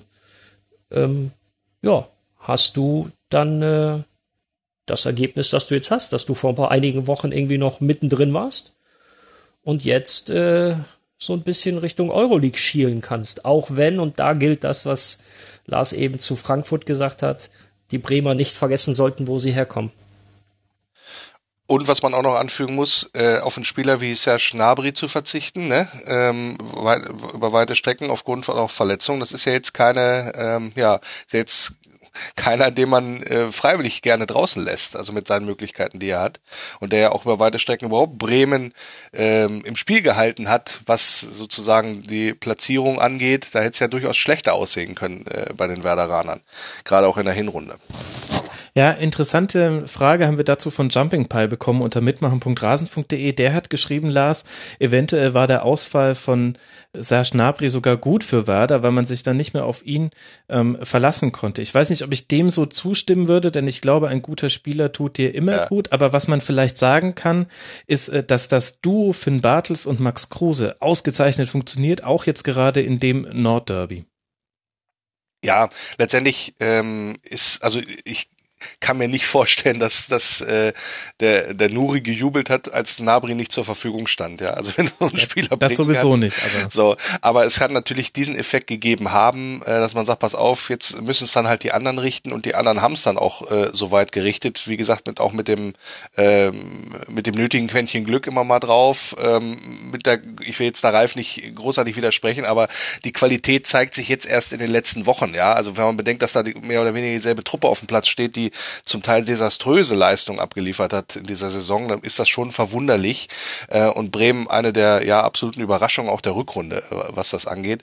Und im Nordderby, äh, auch nach dem, nach dem Rückstand, ist man dann dazu übergegangen, den HSV kaputt zu arbeiten und gerade dann auch, äh, gerade auch in der Offensive, dann die entsprechenden, ja, ähm, Aktionen zu setzen, die dann das, das Spiel dann halt auch entschieden haben. Und das ist, äh, ja, aller Ehren wert, was da, äh, was da passiert ist auf, auf Bremer Seite und ähm, auch für mich dann auch tatsächlich verdient das Nordderby für sich entschieden.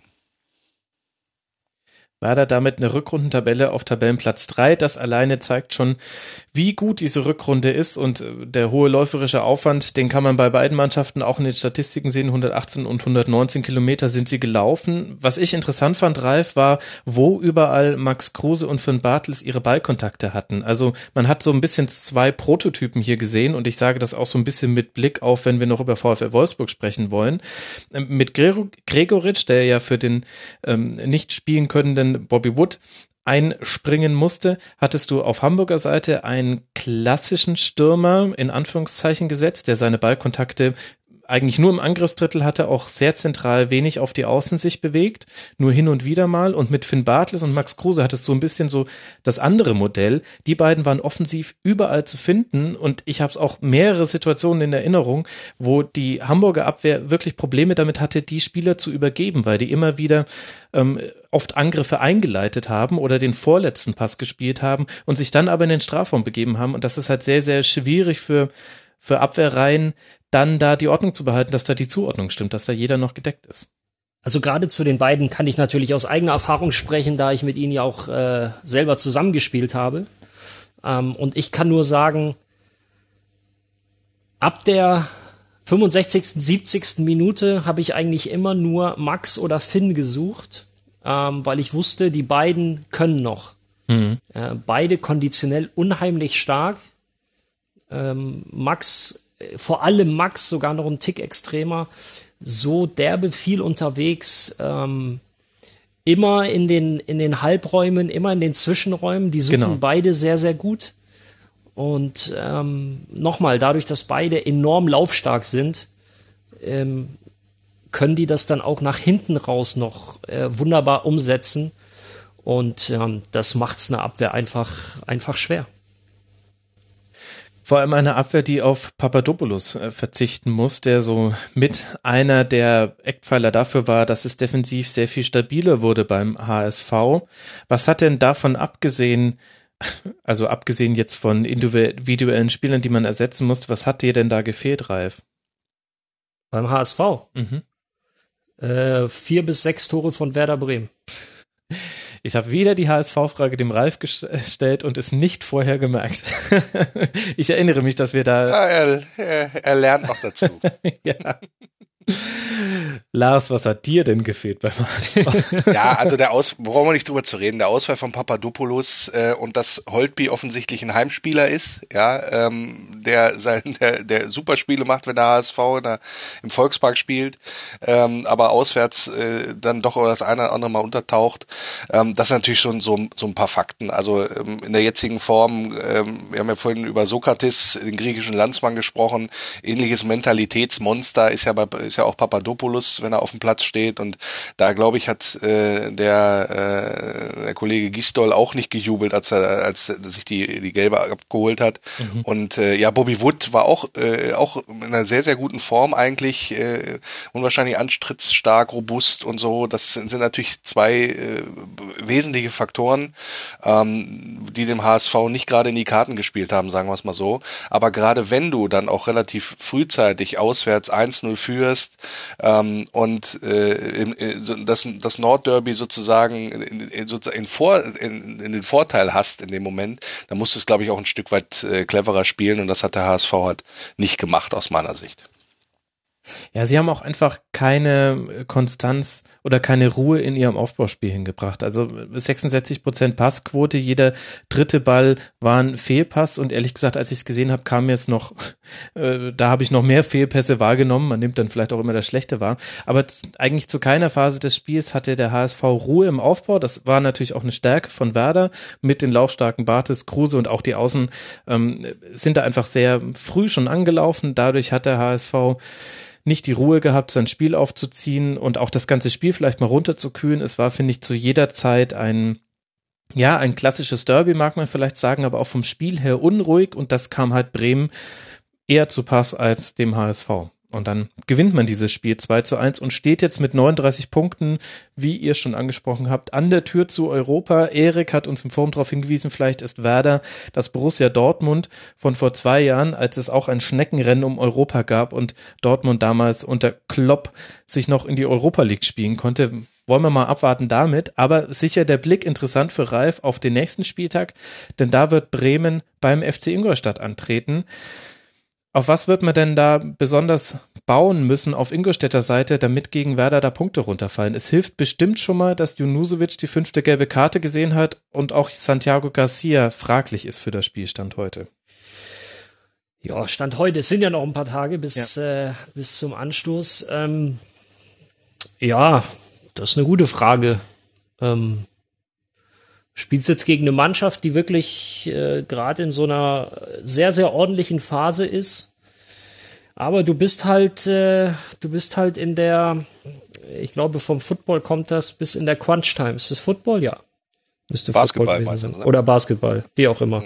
Es cruncht ja, in vielen Sportarten inzwischen. Es cruncht im amerikanischen Sport meistens. Genau, irgendwas mit, irgendwas mit Ball und USA auf jeden Fall. Ja, und da kommt noch der berühmte Go-To-Guy, weiß ja. ja. Moment. Nein, ihr wisst, nein, ihr wisst, was ich meine. Du bist ja, jetzt ja, einfach klar. in der entscheidenden Phase und ganz ehrlich, völlig egal, ob der Gegner Bremen, äh, Basbüttel oder keine Ahnung was heißt. Ähm, in der Ingolstädter Situation musst du einfach punkten, jetzt ohne vorwegzugreifen für später oder für gleich. Ähm, ja, du musst halt diese Offensive in den Griff kriegen und äh, selber wieder äh, gefährlich vorm Tor werden. Und alles raushauen ist auch ganz wichtig. Alles raushauen und äh, investieren und du musst abliefern. Ja, ja. ist schlimm, aber, wenn ich äh, für Bremen halte nächsten Spieltag. Ach du, alles alles gut. Du bist da ja auch noch äh, direkt involviert, Lars. Wir kommen ja auch noch zur Situation von Wolfsburg. Interessant ist auch, sich anzugucken, gegen wen der HSV noch so spielen muss. Jetzt dann ein Heimspiel gegen den SV Darmstadt und wir wissen, äh, zu Hause sieht es wesentlich besser aus als auswärts. In der Auswärtstabelle nur Tabellenplatz 17 mit neun Pünktchen. Und es gibt noch drei Heimspiele für den HSV. Darmstadt, Mainz und, Lars, du weißt es sicher, am 34. Ja. Spieltag Wolfsburg. Ja, ich hoffe, es kommt nicht zum Endspiel, sondern dass äh, uns äh, das dann egal ist, wie das letzte Spiel, oder egal sein kann, wie das letzte Spiel ausgeht weil aufgrund der Heimstärke der Hamburger, ich erwarte jetzt auch nicht, dass die Darmstädter, die noch gar keinen Punkt, glaube ich, auswärts geholt haben, dieser Saison da irgendwas reißen werden. Mhm. Ähm, und äh, Mainz äh, wird, glaube ich, wenn ähm, sie Relegation äh, oder noch Schlimmeres vermeiden möchten, äh, auch über, äh, über ihre Heimspiele kommen müssen, glaube ich. Ähm, also der HSV hat aufgrund der äh, Spielplankonstellation alle Trümpfe äh, in der Hand und wie sie bisher auf getreten sind in der heimischen Arena, befürchte ich auch leider, dass sie äh, den Klassenerhalt sicherstellen werden. Aktuell sind es 33 Punkte. Ich werde nicht ähm, Ralf danach fragen, ob er das auch befürchtet, dass der HSV den Klassenerhalt schafft. Da, da können wir uns alle wahrscheinlich eine Meinung schon denken. 33 Punkte, damit ein Pünktchen Vorsprung auf den Relegationsplatz. Und der HSV war nicht das einzige Team, was da unten so enger aneinander rückt und das hat mit den Ergebnissen zu tun. Mainz 05 gewinnt zu Hause gegen Hertha BSC zum ersten Mal seit längerem wieder ein Spiel mit 1 zu 0 und auch dadurch wird das da unten knackig und kuschelig. Mainz nämlich damit 32 Punkte und wir hatten gerade bei den HSV mit 33 Punkten geredet. Ralf, es war die achte Auswärtspleite für Hertha. Pardada hatte auch um, angespannt reagiert, als er darauf angesprochen wurde von einem Sky-Kollegen. Und es war logischerweise ein sehr wichtiger Spiel. Äh, Sieg für Mainz ging auch einher mit ähm, einigen Aktionen von Fans, von Vereinen. Man hat äh, sich hinter einem Hashtag versammelt, hinter einer Choreo. Jürgen Klopp wurde in Liverpool besucht und hat äh, das ganze Mainzer Umland eingeschworen auf dieses Spiel. Und dann wird's am Ende ein 1 zu 0. Hat man das über die, über den Kopf gewonnen oder über die Beine? Ähm, das hast du, ja, das hast du auf beiden Ebenen gewinnen müssen. Ähm, du musst dich dieser, dieser, äh, ähm, dieser Ausnahmesituation des, des Abstiegskampfs stellen, vor allem wenn du so in so einem Strudel bist, wie es die Mainzer ja waren. Mhm. Und oftmals sind die Beine, äh, die, die, die Füße dann blockiert, beziehungsweise gelähmt und ähm, im Kopf musst du sie frei machen. Und das war nicht unbedingt das schönste Spiel. Mhm. Ich glaube auch äh, Fußballästheten und auch Martin Schmidt wird sicherlich einiges zu bemängeln und kritisieren haben. Aber äh, da gehe ich, äh, da nutze ich mal dasselbe Vokabular, wie ich es auch bei Borussia Dortmund genutzt habe. Unheimlich viel Energie. Mhm. Ja, fand ich auch. Also ich war sehr enttäuscht von Hertha, um das auch mal ganz deutlich zu sagen. Die Mannschaft ist ins Spiel gegangen und hatte, also es macht doch jedenfalls auf mich den Eindruck, als ob die nur auf 0-0 spielen möchten. Kein Torschuss bis zur Halbzeit ja, und äh, dagegen eine äh, Mainzer Mannschaft, die so von vornherein gesagt hat, so, jetzt versuchen wir mal hier mal was und wir versuchen die eben von Ralf angesprochene Abwärtsspirale auch zu stopfen. So, die anderen haben sich das angeguckt und als ob es für Hertha gar nicht auch um das Erreichen von durchaus größeren Zielen äh, gehen würde dieser mhm. Saison, mhm. sondern man kam fast nicht in die Partie und als man dann äh, zum Schluss alles nach vorne geworfen hat, da hätte es fast sogar noch klappen können, aber das lag dann weniger an den Berlinern als an den Mainzern, die vorher ihre Chancen nicht genutzt haben. Also ich für eine Mannschaft, die sich ähm, noch Chancen ausrechnet, international spielen zu wollen und ähm, hat er auch seinen Grund, warum dann der Kollege Dardai äh, so angefressen reagiert, weil er natürlich auch überhaupt nicht zufrieden war mit seiner Mannschaft und mhm. auch wenn er es immer gerne ein bisschen klein redet, was die europäischen Ziele und so weiter angeht, so darfst du dich als Mannschaft da oben aus dem ersten Drittel eigentlich nicht präsentieren auswärts bei einem, ja, was er meint, er ist ein Abstiegskandidat ne, oder einer von von mehreren und das ist ist etwas, äh, was sich der, die Berliner schön ans eigene Revier heften müssen, aber im negativen Sinn.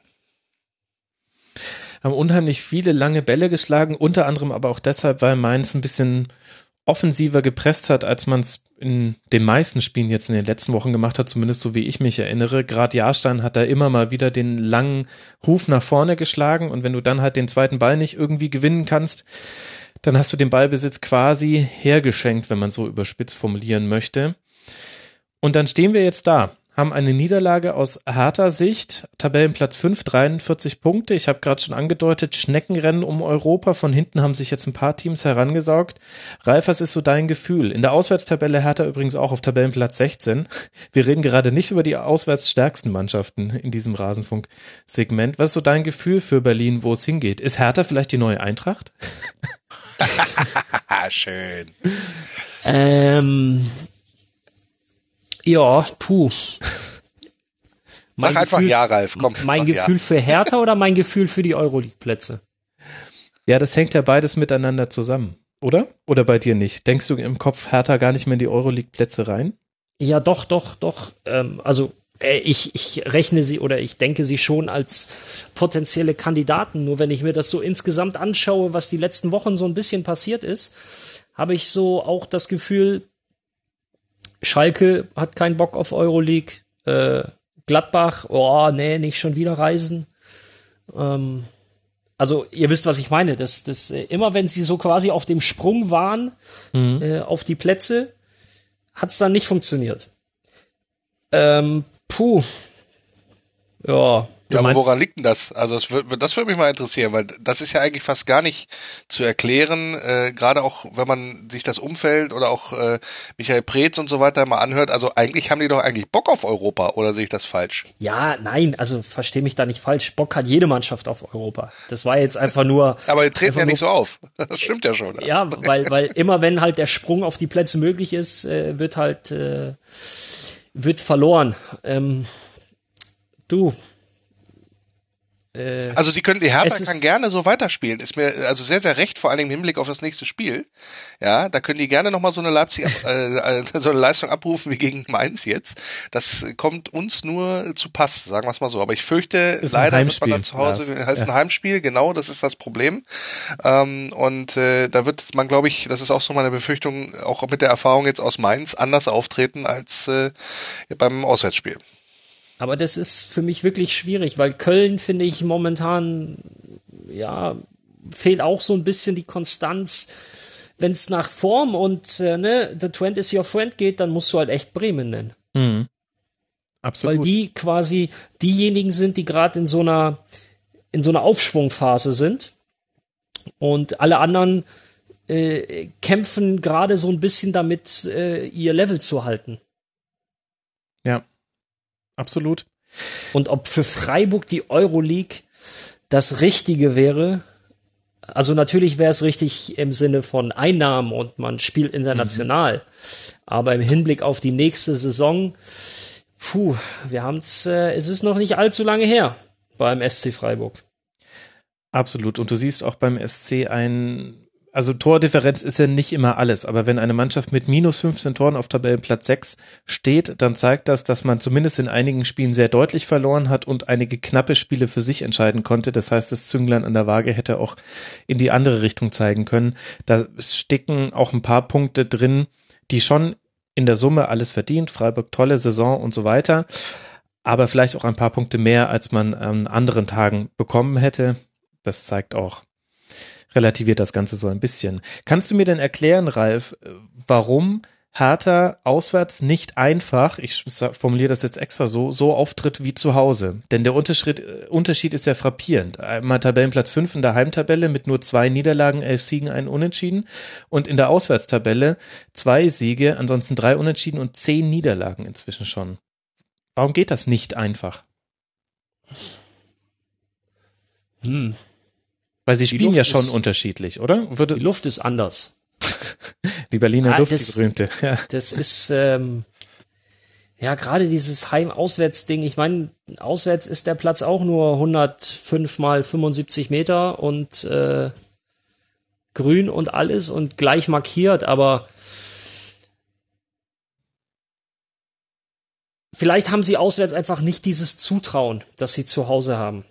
Dass mhm. sie die Spiele einfach auch im Kopf schon anders angehen. Nicht nur von der, von der, beziehungsweise mit deiner, mit deiner taktischen Ausrichtung, mit deinem Matchplan gibst du den Spielern als Trainer ja auch schon ein, ja, so ein, so ein Gefühl mit. Mhm. Und ähm, wenn du da eher vermeintlich auf Sicherheit gehst, eher vermeintlich vorsichtig rangehst, auch wenn ich nicht glaube, dass Paul Dardai von seinen Spielern verlangt, dass sie vorsichtig auftreten. Aber ähm, sowas gibst du unterschwellig auch mit einem Matchplan mit. Ja, dann kann es halt auch sein, dass du auswärts so große Probleme hast. Ich glaube, das ist auch völlig normal. Ich habe ja vorhin gesagt, die, die Mannschaft wirkte so, als würde sie auf 0-0 spielen oder möglichst erstmal gucken, dass man erstmal hinten sicher stehen möchte. Mhm. Was ja auch völlig normal ist. Wenn du auswärts so eine Bilanz hast und da irgendwie äh, auswärtsmäßig auf dem Relegationsplatz stehst, dann versuchst du natürlich erstmal, die, dich da nicht, ähm, ja, sag ich mal so, ins, ins Hinter, oder dass du nicht ins Hintertreffen gerätst. Ist absolut verständlich. Ähm, nur, wie gesagt, es steht halt im krassen Gegensatz zu dem, was diese Mannschaft auch erreichen will und was man ja vielleicht so, die, die, die Chance auf Europa leichtfertig über, über die Auswärtsauftritte aufs Spiel zu setzen, das verwundert mich schon, muss ich ganz ehrlich sagen. Und dann kann man natürlich, äh, es klang ja eben noch so ein bisschen an, zumindest mal die, die Rolle des Trainers dahinter fragen und mal sagen, habe ich meine Mannschaft auswärts richtig auf den Platz geschickt? Und das, wenn man sich mit dem, mit Fans aus Berlin unterhält, werden die wahrscheinlich sagen, ja, also ähm, ein bisschen mehr kann man sich da schon letztendlich erwarten. Ja, und ich, ich, ich weiß es nicht. Ich bin mir selber, ich schwanke da noch zwischen dem Pol, euch zuzustimmen und dem euch zu widersprechen hin und her, denn Hertha hat überspitzt formuliert einige der Heimspiele auch mit einer Auswärtstaktik gewonnen. Also dieses, dass man erstmal sicher steht, das macht man eigentlich auch zu Hause und auch nicht jedes Auswärtsspiel war so schlecht, wie das Ergebnis ist, dann sehen lässt. Andererseits kannst du es halt nach 29 Spieltagen auch nicht wegdiskutieren. Diese Diskrepanz ist einfach zu krass, um ein Zufall zu sein. Und dann wird es an irgendetwas liegen. Wahrscheinlich, sehr das wahrscheinlich, so wie immer, an einem Mix aus allem. Ja, das kann ich dir ganz klar sagen. Also aus meiner Sicht, woran es liegt. Also wenn du zu Hause nur neun Tore kassierst und auswärts 26, ja, dann weiß, dann ist dieses vermeintliche, wir versuchen erstmal sicher zu stehen auswärts, hat nicht so geklappt. Ja, eigentlich eine Farce, ja, hat es nicht so geklappt, ja, insofern, ne? Und du hast natürlich auch zu Hause, äh, wenn ich das, wenn ich das richtig gesehen habe, äh, hast du äh, 24 Tore erzielt und auswärts nur 13. Also mhm. das ist, das scheint ein massives und auch fast nicht zu erklärendes, äh, ja, Missverhältnis zu sein, warum die Mannschaft so unterschiedlich auftritt. Also ähm, ich glaube, ja, den einen Dreier haben sie auch noch in, äh, einen von zwei Dreiern haben sie dann auch noch in der Nachspielzeit in Wolfsburg gewonnen. Also das ist jetzt, das war, war auch mehr als glücklich, sagen wir mal so, dass er in der, von der 86. bis zur 93. Minute das Spiel noch drehst, was auch nicht an Hertha lag in dem Moment, muss ich ganz ehrlich sagen. Und dann sehe die Bilanz noch verheerender aus. Ne? Aber was willst du machen? So ist es nun mal. Insofern interessant, auf Berlin zu gucken, weil äh, sie so ein bisschen ein Zünglein an der Abstiegswaage werden könnten. Wir haben schon thematisiert, jetzt ein Heimspiel gegen Wolfsburg. Ähm, Ach so, und ich habe, na gut, dann, dann gegen Werder, das hat ja eigentlich nichts mehr mit Abstieg zu tun. Da sieht man mal, der Max hat Werder noch nicht aus dem Abstiegskampf rausgenommen, zumindest in seinem Kopf, da habe ich ein mentales Problem. Vergesst alles, was ich gerade gesagt habe. Es geht weiter gegen Wolfsburg. Mainz hat ein schwieriges weiteres Programm vor sich. Jetzt zuerst auswärts bei den Bayern und da zu Hause gegen Borussia Mönchengladbach, bevor man auswärts beim HSV antritt. Mainz derzeit 32 Punkte, damit punktgleich mit Tabellenplatz 16, dem FC Augsburg mit 32 Punkten der auch gewinnen konnte. Sie wollen einfach nicht aufhören, alle zu gewinnen da unten drin und deswegen ist es ein sehr interessanter Abstiegskampf. 2 zu 1 gegen den ersten FC Köln. Lars, du hast schon angedeutet, äh, dass du äh, da den Kölnern gegenüber einiges zu äußern hast aus deiner Sicht als Wolfsburg-Anhänger es war ein sehr komisches Spiel. Augsburg mit wahnsinnig vielen langen Bällen, mit sehr wenig Ballbesitz, aber auch Köln unglaublich harmlos. Also im Grunde ein 0 zu 0 der Herzen, wenn du mich fragst als Neutrale. Ja, ja, das ist, das ist also, also um das, das kurz zu, zu erklären, ich habe auf, äh, auf Arbeit im Büro äh, einige Köln-Fans, die mir äh, die ganze Saison schon einen vorsingen, wie geil die Mannschaft doch wäre und wie, was für eine geile Saison man spielen würde und äh, Anthony Modest äh, und so weiter und so fort. Da, da ist man dann irgendwann mal, äh, sagen, ein bisschen genervt von der von der von der Euphorie, die da gerne ja auch mal in Köln nach nach oben schwappt, wenn sowas geht. Und dann erwarte ich eigentlich auch, dass man sich äh, ein bisschen anders präsentiert und dann vor allen Dingen hinten raus gegen neun Mann, ja, da müsste man eigentlich in der Lage sein, als Mannschaft, die auch um Europa mitspielt, wie der erste FC, äh, dass man da noch zumindest mit dem Unentschieden rausgeht. Und das, äh, das kreide ich denen persönlich ganz, ganz stark an, dass das in dem Fall äh, nicht geklappt hat. Aber gut, ähm, kannst, kann man jetzt auch nicht mehr ändern. Die, ähm, ich fand, es war eines der schwächeren Spiele. Man hat wieder gesehen, wenn Modest nicht trifft, dann scheint es irgendwie auch nicht so richtig dann zu laufen äh, für die Kölner. Aber äh, aus meiner Sicht unterm Strich äh, eine unnötige Niederlage für die Kölner. Wobei sie immerhin das Kunststück geschafft haben, ein Tor zu erzielen, ohne auch nur einen Schuss aufs gegnerische Tor abzugeben in der kompletten das kommt ja Spielzeit. Noch mit dazu, ja. Mhm. Das war das zwischenzeitliche 1 zu 1. Und was können wir über Augsburg sagen, äh, Ralf? Ich fand das ehrlich gesagt auch von Augsburger Seite dem Dreier zu trotz nicht besonders überzeugend. In keinem Mannschaftsteil. Richtig, dürfte denen herzlich egal sein. Ja, klar, ähm, das auch klar. Und da gilt auch das, was ich zu Mainz gesagt habe, äh, eine reine Energie- und Willensleistung, keine fußballerische Leistung. Das war nicht schön, das war nicht gut, das war nur erfolgreich. Und wie ätzend muss das sein, dann auch noch Finn Bogerson zu verlieren mit einem äh, Platzverweis? Da flippst du doch aus.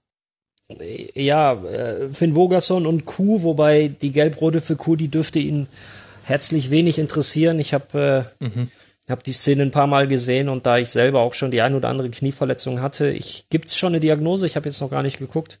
Nee, stand aber, jetzt noch nicht, nee.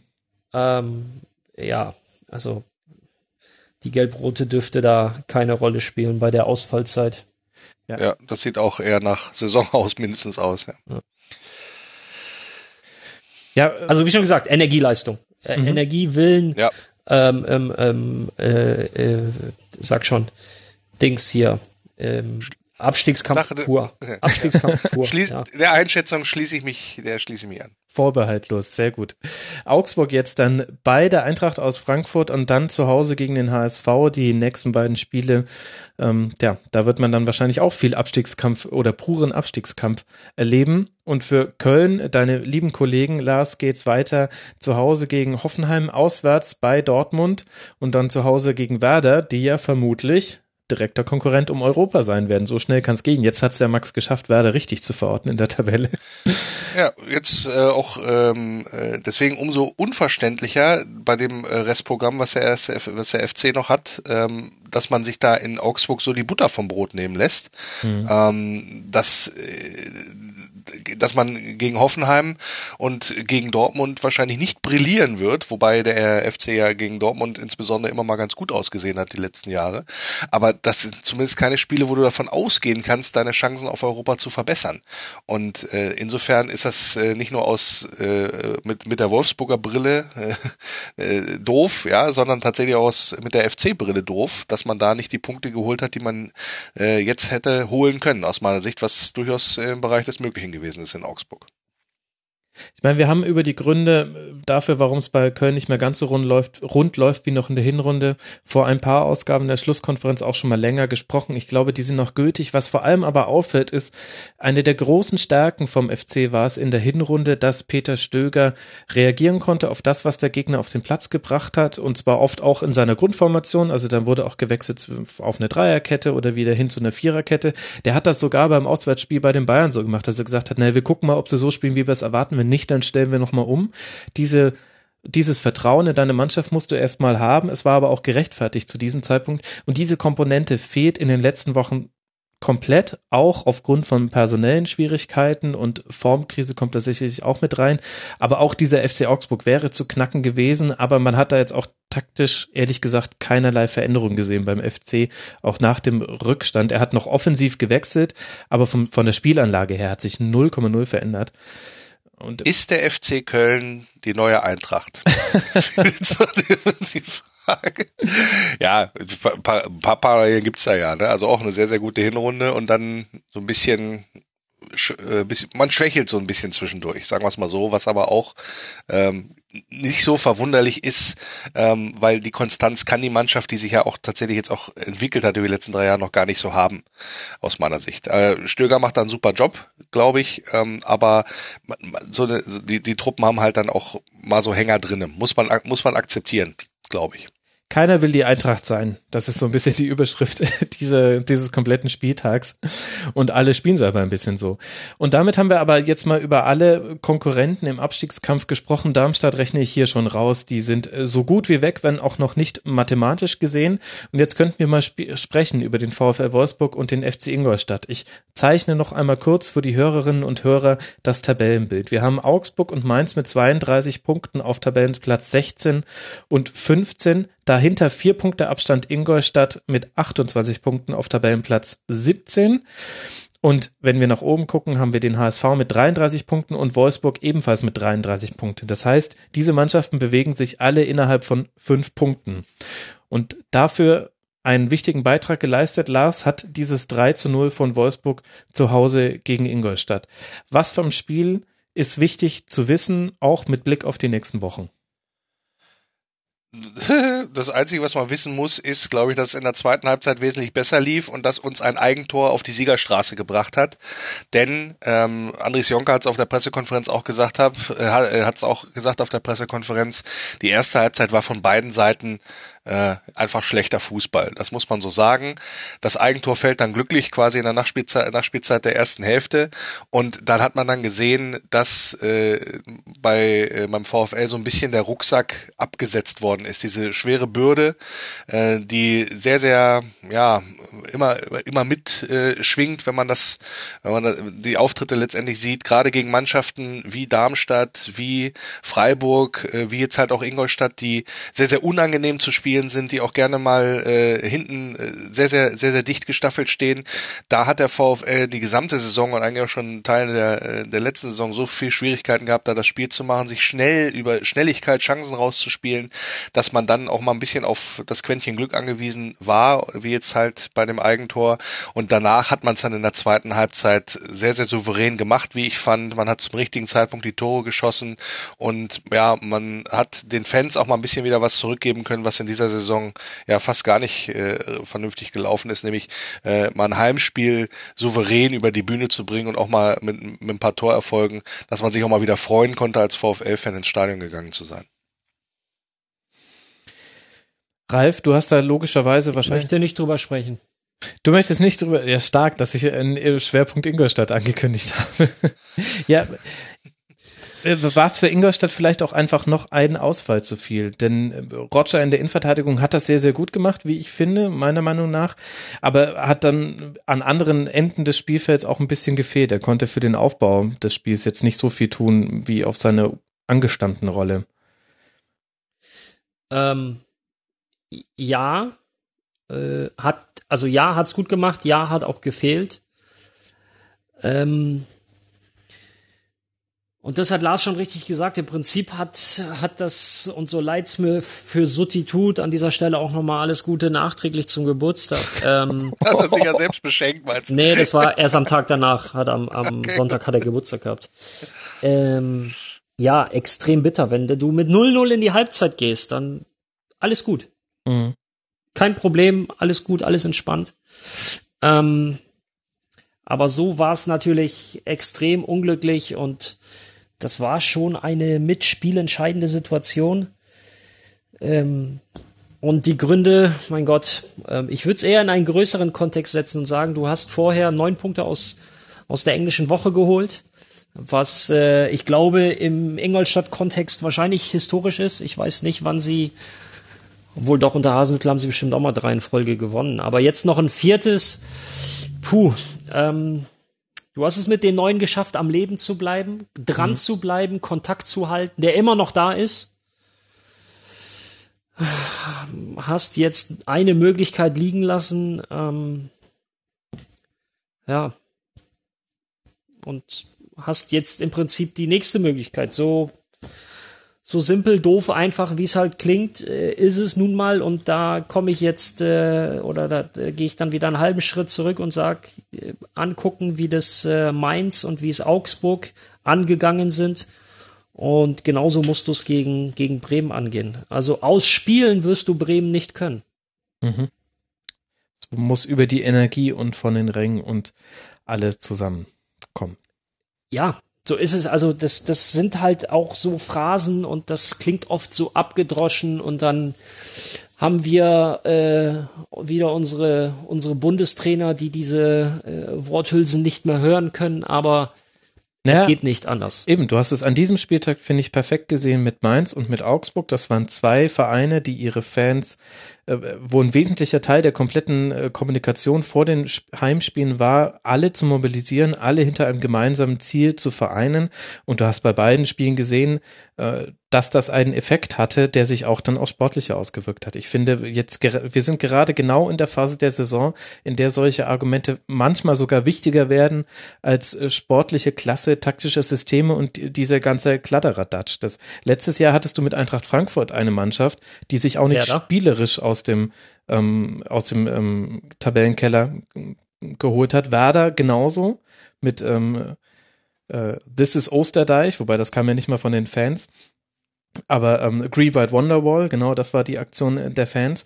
Das ist halt jetzt genau die Saisonphase, in der es auf, auf diese Dinge noch mehr ankommt, als vielleicht in den in den Spieltagen zuvor, einfach weil jetzt auch äh, die, die Dringlichkeit noch höher ist und die Energie in den Stadien. Vielleicht auch, das ist jetzt eine subjektive Wahrnehmung meinerseits, aber ich finde das schon vollkommen valide, solche Aspekte hier in die Betrachtung mit einzubeziehen, weil du hast, wie gesagt, du hast gesehen, Augsburg hat kein grandioses Spiel gemacht, hat aber einen Dreier geholt. Mainz hat ein gutes Spiel gemacht, aber hätte auch nach hinten hin kippen können und hat aber Hertha auch nicht, nicht, nicht mal dran schnuppern lassen. Hinten raus hatte Hertha noch mal eine Chance, aber das passiert halt auch mal, dass du eine Chance zulässt. Und so ist es halt auch bei Ingolstadt. Aber, Ralf, ohne Martip, Suttner und Bregerie geht es jetzt dann gegen Werder. Das ist natürlich also der Kader ist jetzt nicht der breiteste, oder würdest du mir da widersprechen? Nein, da hast du vollkommen recht. Und das ist, äh, ist in der, für die Defensive ist das ein absoluter Worst Case. So. Ähm, aber nutzt alles nichts. Max, das, ja, das auch, es, ja. es nutzt einfach nichts. Und da kommen wir auch wieder dahin und auch wenn jetzt alle wieder die Augen verdrehen, besondere Situationen erfordern, ähm, ich will nicht sagen besondere Maßnahmen, aber besondere Leistungen. Und ähm, solche Energieleistungen, jetzt könnte man sich sehr einfach machen und sagen, ja, warum machst du das nicht jeden Spieltag? Nee, nee, das funktioniert nicht.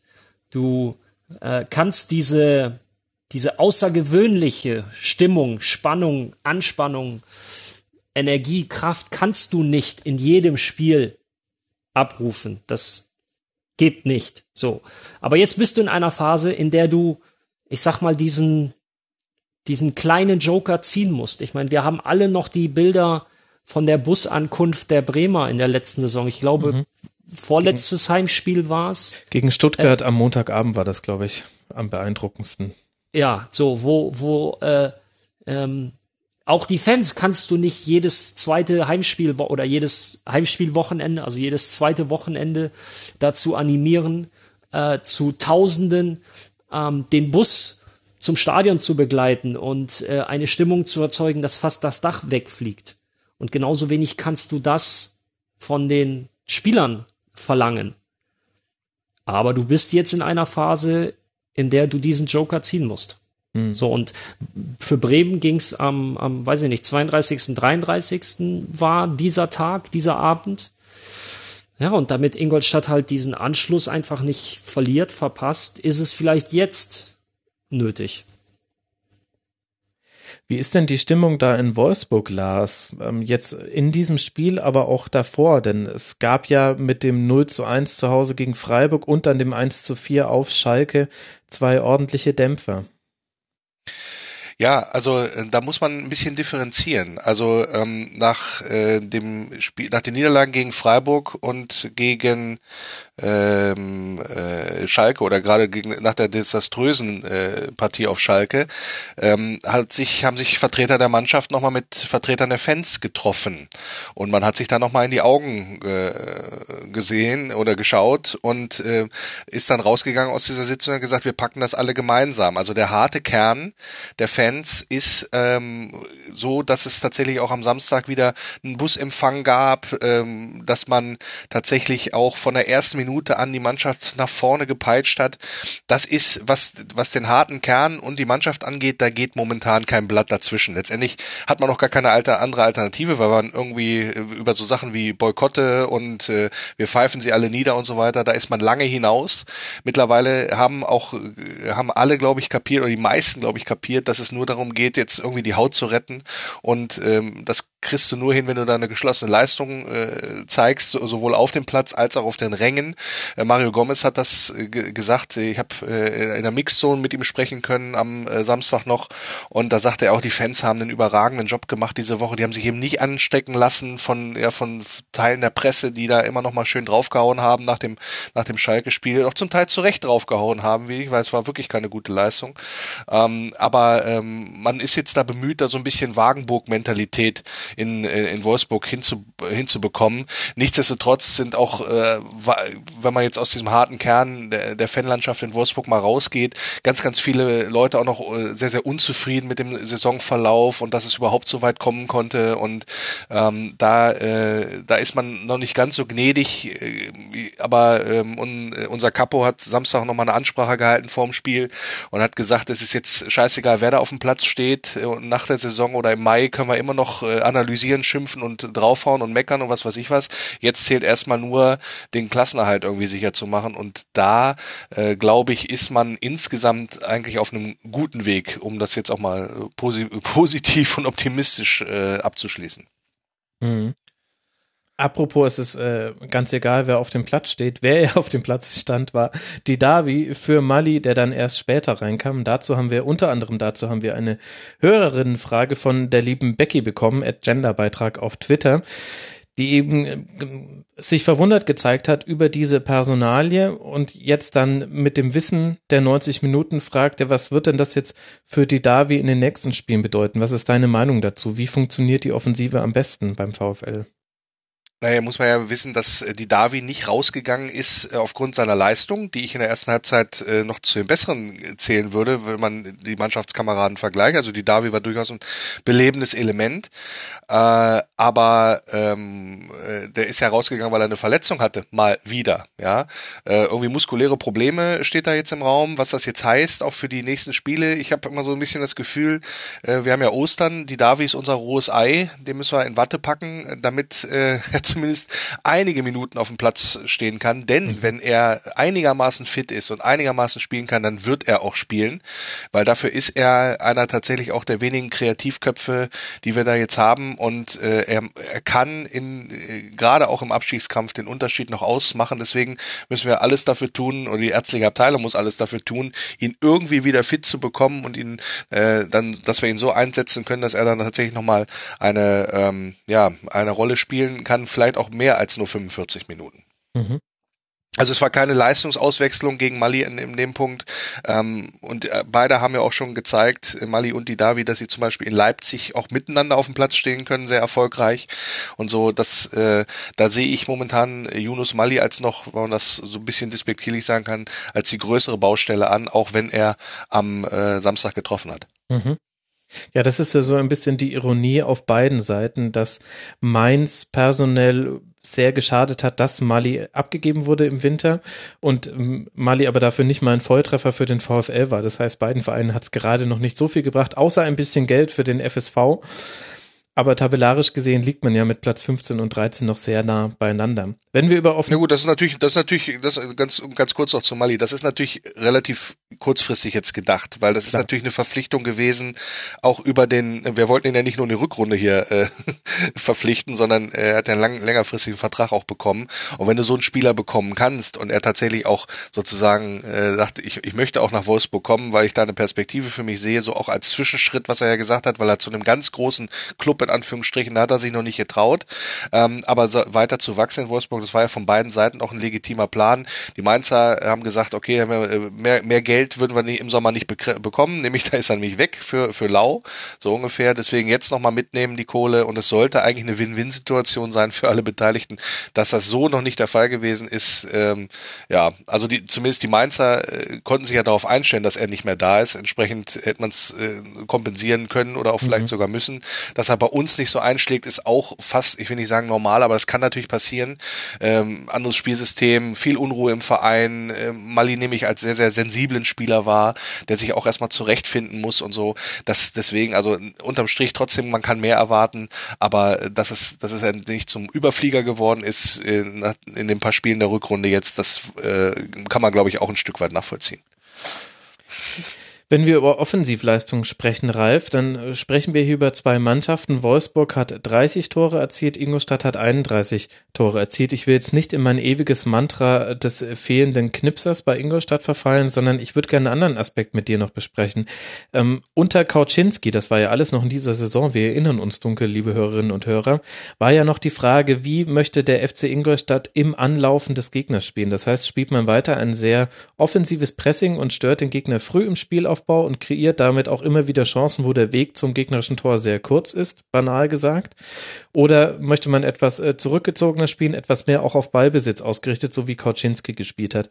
Diese Entscheidung ist mit Walpurgis jetzt ja hinsichtlich Offensivpressing gefallen. Das sehe ich doch richtig. Äh, ja, man ist wieder ein bisschen dahin zurückgekehrt, was einen stark gemacht hat. Das siehst du richtig, ja. Und trotzdem finde ich, dass das und deswegen bin ich da nämlich auch so am, am, Zweifeln gewesen, ob ich das auch richtig interpretiert habe. Es wird ein bisschen mehr mit angezogener Handbremse offensiv gepresst. Es gibt immer wieder Phasen, in denen man sich dann tief fallen lässt und ich konnte das bisher noch nie an irgendwas festmachen. Also bei, bei manchen Mannschaften ist es ja so, wenn das Offensivpressing ins Leere läuft, dann, ähm, wenn die erste Reihe überspielt wurde, dann lassen sich alle fallen und dann versuchen einfach alle wieder hinter dem Ball zu kommen und dann, dann wartet man quasi an der Mittellinie auf den Ball, beziehungsweise ein paar Spieler müssen hinterherrennen. Wie ist es denn bei Ingolstadt?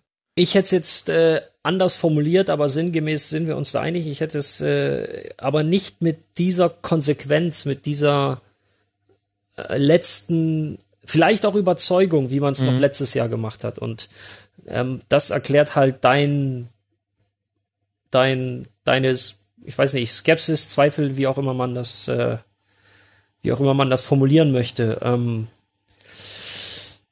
Frag mich jetzt aber bitte nicht, wie man das löst. ja, naja, wenn wir uns beide nicht mehr so sicher sind, wo es herkommt, dann haben wir wahrscheinlich auch keine Lösungsansätze. Glaubst du denn, dass das der. Na, die Ansätze sind halt einfach andere. So, ja. Ralf Hasenhüttel war halt ein Vertreter des ganz, ich sag mal, des Bedingungslosen, des mhm. ganz Konsequenten, so. Und momentan ist das mehr so ein, ja, grundsätzlich wollen wir das auch, Komma, aber. Ja. So, und dieses Aber gibt's bei Hasenhüttel nicht. Ich frage mich das unter anderem auch deshalb, weil wenn ich aufs Restprogramm gucke, dann sehe ich neben dem Heimspiel gegen Werder Bremen, über das wir jetzt gerade schon gesprochen haben, dann sehe ich noch ein Auswärtsspiel in Leipzig, ein Heimspiel gegen Leverkusen, ein Auswärtsspiel in Freiburg und dann ein Heimspiel gegen Schalke 04. Das heißt, wir haben noch drei Heimspiele und wir haben aber auch viele Gegner, die offensiv durchaus was auf der Kette haben. Also vor allem Werder Leipzig, ähm, Freiburg und Schalke noch so je nach Tagesform.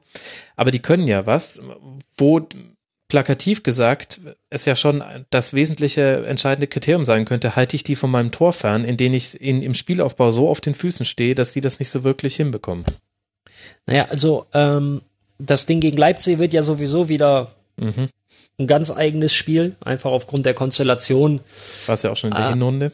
Ehemaliger Trainer, richtig. Und ich glaube, ähm, Hasenhüttel hat auch das Ding im Hinspiel nicht so wirklich geschmeckt, so wie mhm. ich ihn ähm, aus, äh, aus den zwei Jahren, die wir zusammengearbeitet haben, kenne. Ähm, dürfte er ziemlich not amused gewesen sein und das wird er seiner Mannschaft im Vorlauf zum Spiel auch entsprechend, ähm, ja, er wird sie einstellen, er wird sie sehr gut einstellen, er wird sie scharf machen und das kann er.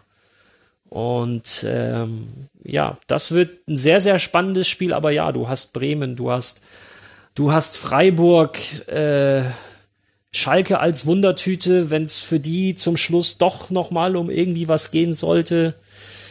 Ja, ähm, die müssen die Saison ja dann auch irgendwie retten, ähm, dass sie, dass sie zumindest auf in die Euroleague kommen nächstes Jahr. Es wird, äh, es wird nicht leicht. Mhm. Damit sage ich, damit verrate ich jetzt natürlich kein Geheimnis. Ja, ist jetzt nicht gerade der Episodentitel, das, äh, das ist allerdings ja. wahr. Nein, aber ja, aber die, die, die Antwort, äh, Max, die ich jetzt, äh, oder damit ich jetzt eine Antwort gebe, damit wir das Thema auflösen, ja. dann würde ich äh, von meiner, würde ich jetzt hier rausgehen aus der Wohnung, fahre äh, 1200 Meter, dann bin ich nämlich an der Geschäftsstelle und sag, da kannst du doch Tag. laufen, würd, Ralf, da musst du doch nicht fahren. Denk doch mal an die Umwelt. Ah, weißt du, wie das regnet?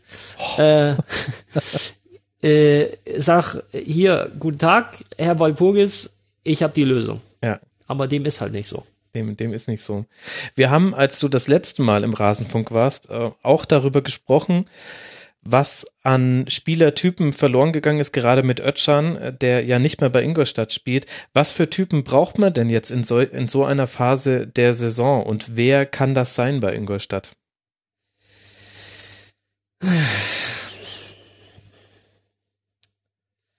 Ja. Mhm. warum, warum seufzt du? Ist die Frage doof gestellt? Also, oder? Nein, du brauchst einen Typ Sokrates. Schon, ne? Ja. So. Jetzt ist Marvin gesperrt. Marvin Martip. Mhm. Ja. Du willst deinen Ex-Kollegen nicht zu nahe treten. Ähm, nein, das ist noch nicht mal, das ist, das ist auch, ist nicht zwingend was Negatives. Du kannst ja nicht, äh, du kannst das von keinem, also du kannst keinen Spieler dazu zwingen. Es, also du kannst nicht sagen, so, du machst jetzt mal das, was Sokrates gemacht hat. Das mhm. muss, äh, du hast mit Cohen theoretisch jemanden, der das kann, der in den letzten Wochen sehr, sehr ansteckend wirkte. Also ansteckend mhm. im positiven Sinne, der seine ja. Mannschaft wirklich und seine Mitspieler sehr angetrieben hat. War ja zum Teil auch selber erfolgreich. Ähm, aber Ingolstadt ist eine Mannschaft, die das übers Kollektiv auffangen muss. Natürlich hast du gewisse Säulen, du hast ein gewisses Gerüst und das ist genau wieder und da kommen wir zum Anfang dieser Diskussion. Und die fehlen jetzt, diese Säulen. Oder ein Teil dieser Säulen. Ja. Insofern keine optimalen Vor mhm. Voraussetzungen. Aber nutzt alles nichts. da hast du wohl recht.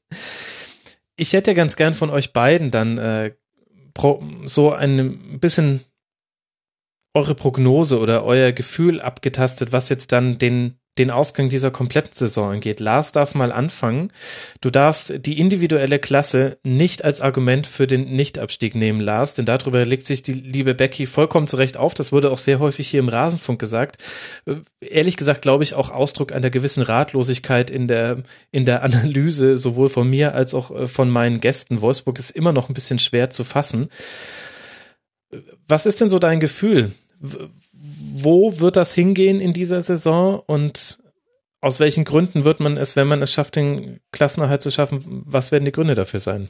Ja, das ist, das ist eine Frage, wir, wir reiben uns ja schon die ganze Saison verwundert die Augen. Was ist mit dieser Mannschaft los? Was ist mit diesem Verein los, dass man mit dieser Truppe deutlich besser darstellen müsste als Platz oder einen Punkt vor der Relegation oder Platz 13 oder sonst was, das ist, glaube ich, gar keine Frage. Ähm, insofern haben wir die, die gesamte Saison nach Antworten gesucht. Ähm, wir haben bisher keine gefunden, muss man ganz ehrlich sagen. Man mhm. hat es ja Jahre, also monatelang mit der Planlosigkeit äh, oder bei der Planlosigkeit sozusagen gelassen. Man hat, äh, um da jetzt nochmal fast bei Adam und Eva anzufangen, viel zu lange an Hacking festgehalten. Man hat dann die falsche Entscheidung getroffen, was es mit Ismail auf sich hat. Man hat dann den Sportdirektor, den sportlich Verantwortlichen geschmissen und neu ersetzt. Das sind natürlich alles Faktoren, ähm, die da eine Rolle spielen. Die Mannschaft ist verunsichert, viele Leute wollten weg, die Draxler-Problematik und so weiter und so fort. Also man, man kann analysieren und aufzählen ohne Ende. Das ist gar, kein, gar keine Frage. Pardon. Aber was man auf alle Fälle nicht darf mit dieser Mannschaft, ist absteigen. So, und ich, ja, das, da, da ist einfach, und das ist ja das, was ich mir auch immer wieder von ähm, Gästen bei, äh, bei mir im Fanradio, im Wölferadio anhöre. Also eigentlich habt ihr doch viel zu viel Qualität. Und ich habe, ich sage dann immer regelmäßig, sag's nicht so laut, weil das ist etwas, was die Mannschaft nicht hören darf. Weil wenn äh, Stuttgart hatte auch ganz viel Qualität in der vergangenen Saison, glaube ich, oder mehr als das im Absteck was hätten zu tun haben dürfen. Und das ist dann halt nach hinten losgegangen. In, entsprechend tue ich mich sehr, sehr schwer, woran das hingeht. Man ist immer so ein bisschen eine Mischung aus, aus Hoffen und ungläubigem Staunen, was sich da äh, abspielt. Aber auf der anderen Seite ist auch unwahrscheinlich spannend, was da gerade passiert. Und ich glaube, sollten wir das Ganze überstehen im 20. Jahr der Bundesliga-Zugehörigkeit, dann wird das die Entwicklung des Vereins nachhaltig und ich glaube auch positiv beeinflussen.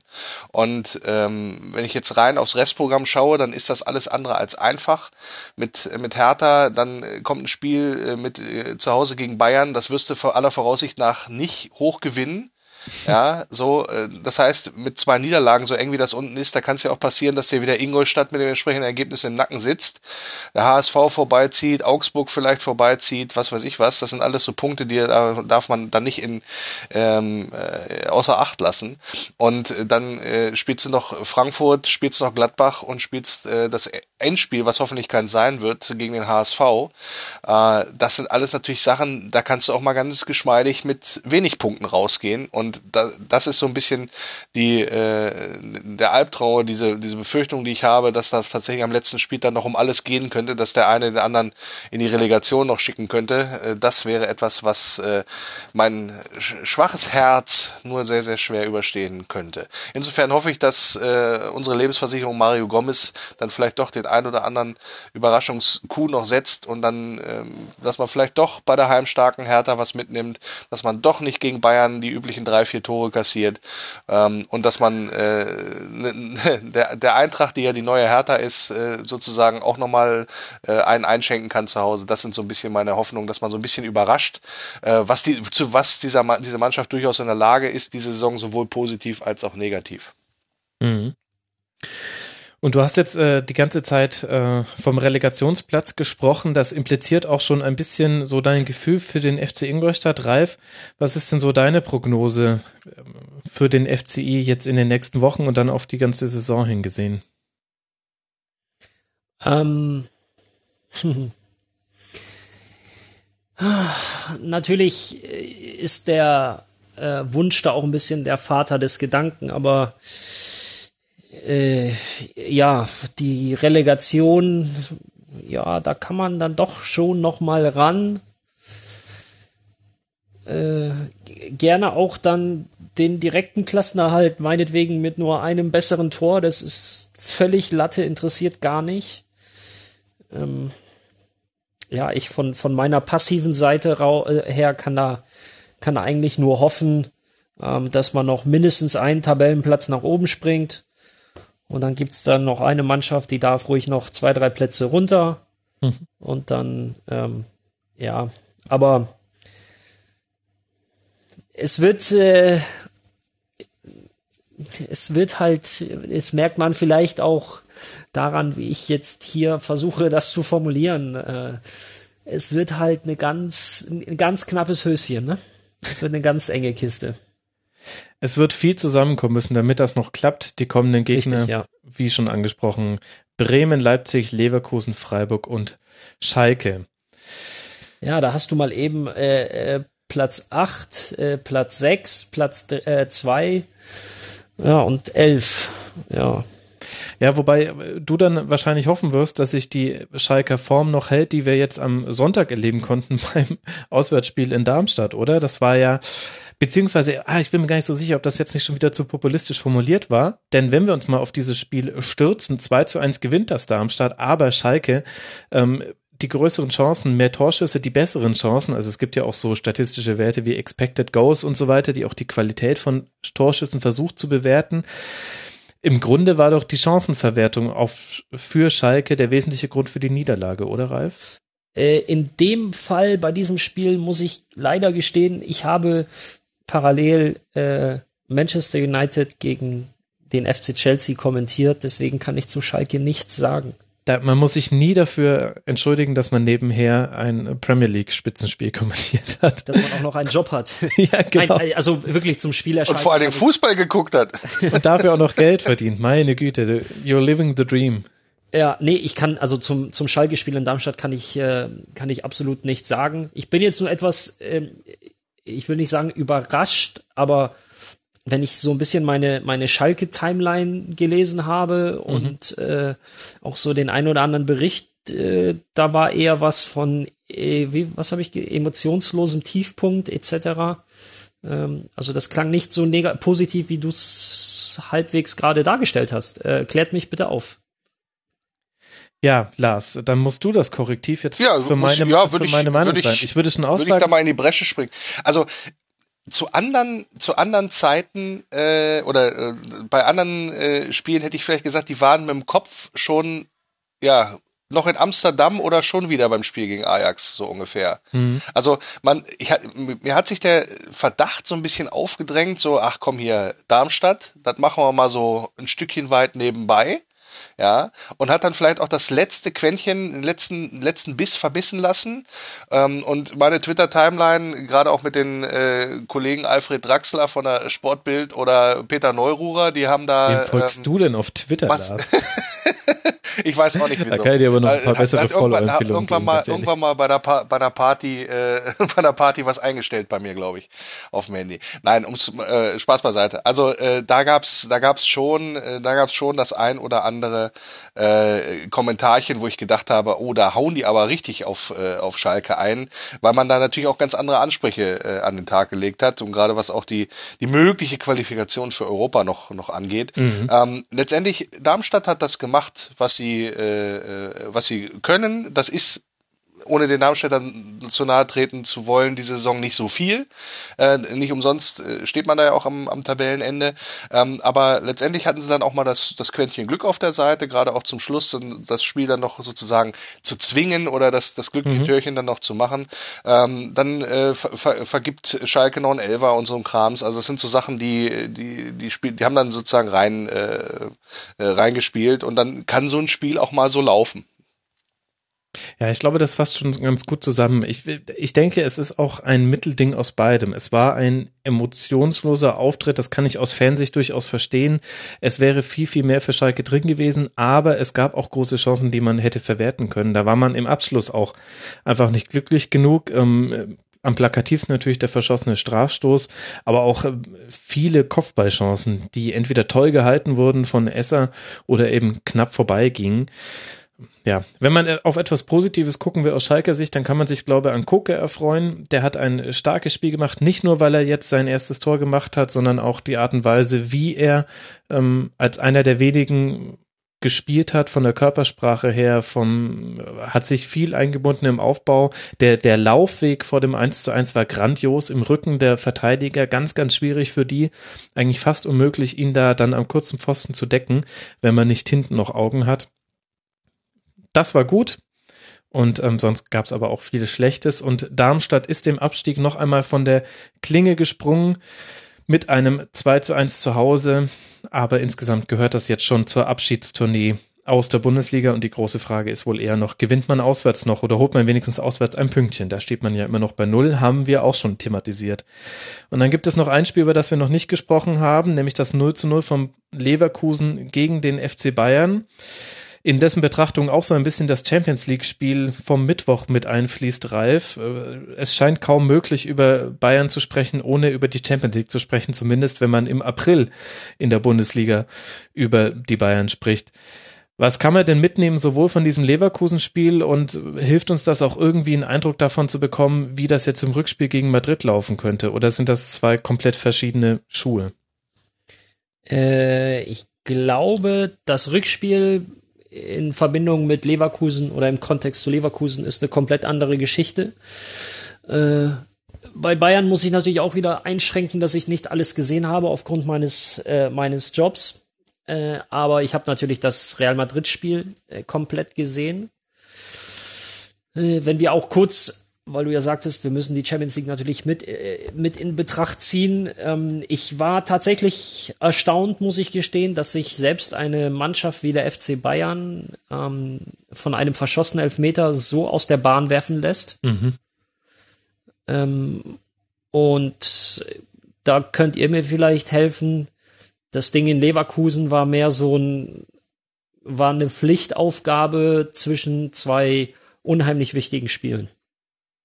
Ja, diese aber eigentlich besser angegangen sind als häufig diese Pflichtaufgaben. Das heißt, es war eigentlich ein ganz gutes Spiel von den Bayern und ein Sieg wäre auch verdient gewesen. Das die größeren Chancen eindeutig auf ja.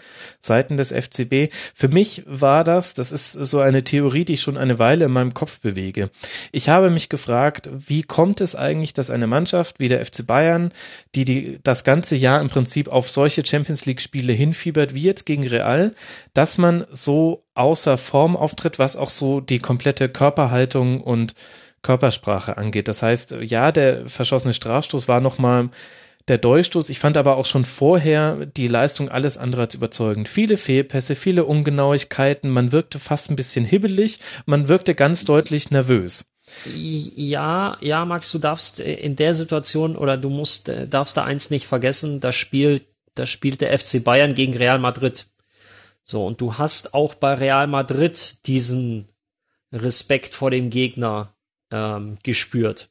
Das, das stimmt. Ähm, wenn du, wenn du mal gesehen hast, beide Mannschaften haben gegen den Ball die Räume gut zugelaufen, aber haben den Gegner nicht aggressiv attackiert, weil sie zu viel Respekt davor hatten, dieses Eins gegen Eins zu verlieren. Und dann geht die Post ab.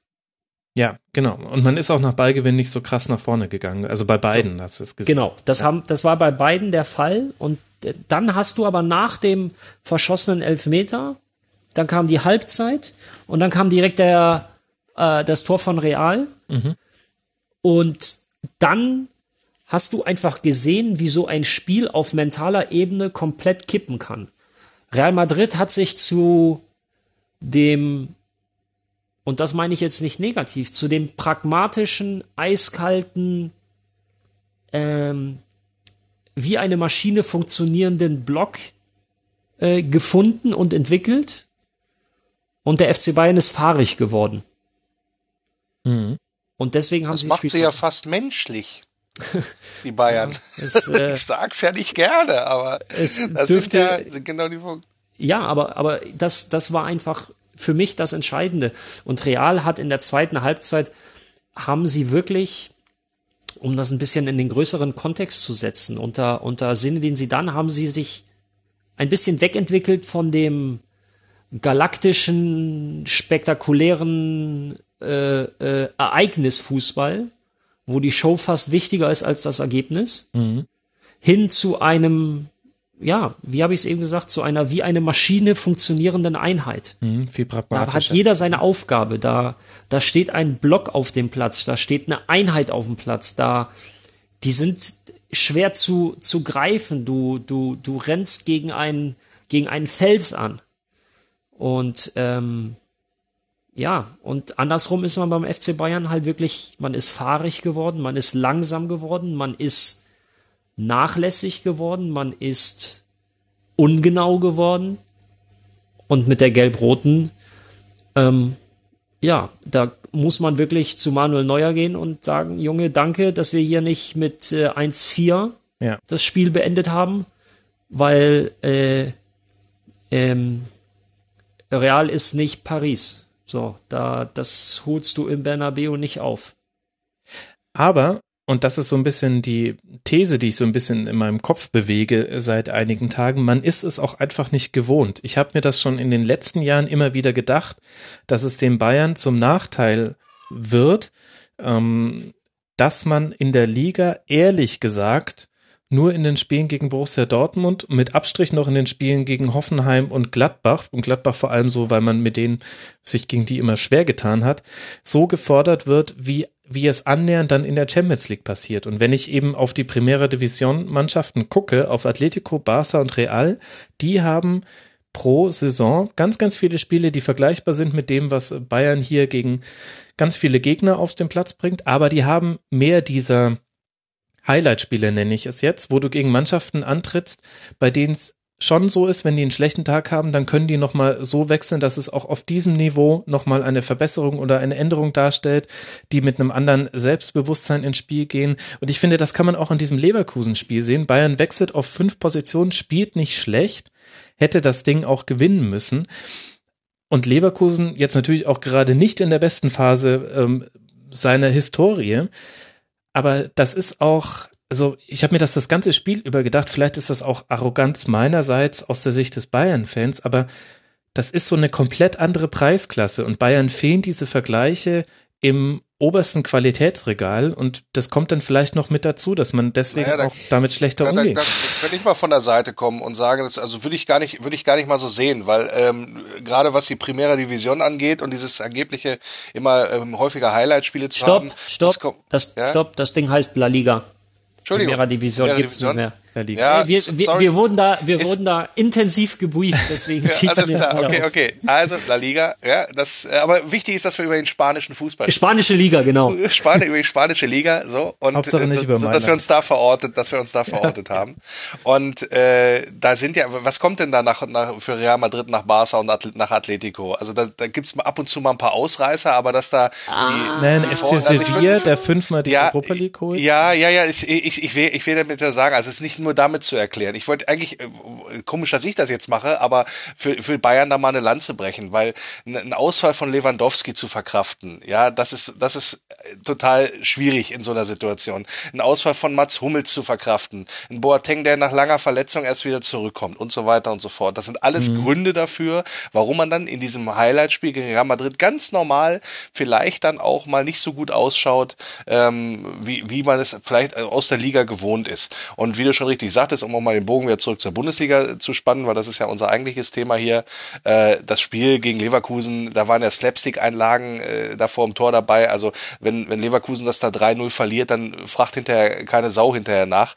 Unterm Strich ist auch ein Spiel mehr oder weniger ohne Wert gewesen. Ich weiß nicht mal, ob Leverkusen so viel Selbstbewusstsein daraus ziehen kann, dass man gegen Bayern nicht verloren hat, weil man weiß ja schon, dass das sehr, sehr, sehr glücklich gewesen ist. Und äh, wie gesagt, auch für, für Bayern sehe ich da jetzt, äh, das war einfach auch nur so ein Intermezzo. Ja, man musste zwischen den beiden Realspielen mal zu Leverkusen. Da, da, da regt sich jetzt über den Punktverlust auch keiner auf, glaube ich.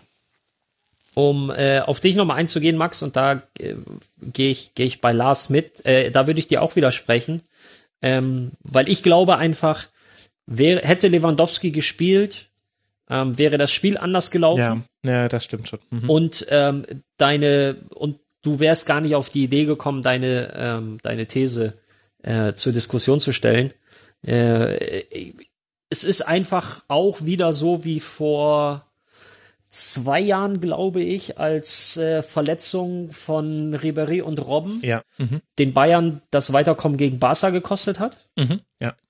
Und äh, so ist es äh, jetzt im Spiel gegen Barcelona, äh, gegen, gegen Real gewesen, dass ähm, der Ausfall von Hummels sicherlich ärgerlich war, mhm aber trotzdem nicht den Stellenwert hatte wie der Ausfall Lewandowskis, weil ja, Boateng nicht in, in absoluter Spitzenform aufgrund seiner, aufgrund seiner Verletzung. Ähm, aber das, was, äh, was Thomas Müller und ich, ich mag ihn eigentlich, also was heißt eigentlich, ich mag ihn, er ist ein mega unangenehmer Gegenspieler. Ähm, aber er ist so ein, guter Typ, aber ich glaube, er weiß auch, dass er nicht unbedingt die klassische Neun ist. Mhm. So, und dann spielst du halt äh, da hinten gegen, gegen Ramos und Co. Ja, da brauchst du dann schon eher die klassische Neun. Ja, das ist äh, definitiv auch ein richtiger und wichtiger Aspekt. Da habt ihr schon recht, dass ihr das noch ein bisschen mehr eingeordnet habt mit den Verletzungen der Bayern und gerade, dass Lewandowski nicht zu ersetzen ist. Man hat es vorher schon gewusst, jetzt hat man es auch nochmal gesehen. Ich finde, man kriegt auch einen ganz guten Eindruck davon, was auf den FC Bayern zukommt, wenn man Robben und Ribéry mal für längere Zeit ersetzen muss. Da gibt es auch, die bringen einfach etwas ins Spiel herein, was kein anderer Spieler derzeit leisten kann. Gegen Leverkusen Coman ein gutes Spiel gemacht, Costa dagegen deutlich abgefallen, aber auch ein guter Coman nicht zu vergleichen mit einem äh, normal spielenden Ribéry oder einem Arjen Robben. Das ist vielleicht für die Liga dann auch wieder eine ganz gute Nachricht.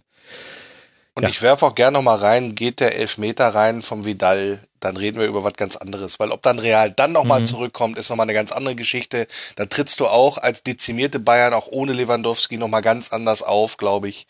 Und äh, der, das sind, das sind, glaube ich, auch so Punkte. Da würden wir wahrscheinlich über andere Dinge reden jetzt als über, über das Spiel. Ja, ich glaube, ich glaube, dass Real es zumindest schafft, ähm, das dann so zu halten, wie es, also quasi den, den aktuellen Stand dann hält. Ja. Ja, mit dem 2-0 nach Madrid fahren ist ja gut. Nein, natürlich. das ist, na, ja, äh, also ich glaube nicht, dass äh, sie wirklich zurückkommen im Sinne von das Ding komplett drehen. Aber wir sprechen dann einfach darüber, dass der, der, der FC Bayern sich eine vernünftige Ausgangsposition ähm, gesichert hat und äh, oder gesichert hätte natürlich. Mhm und dann ähm, nach Madrid fährt. Aber so ist es natürlich, äh, ja. Ist ja Hypotenuse jetzt auch, ne? Ja, ein, ein 2-0 ein 2-0 äh, reicht, aber gewinn halt mal 2-0.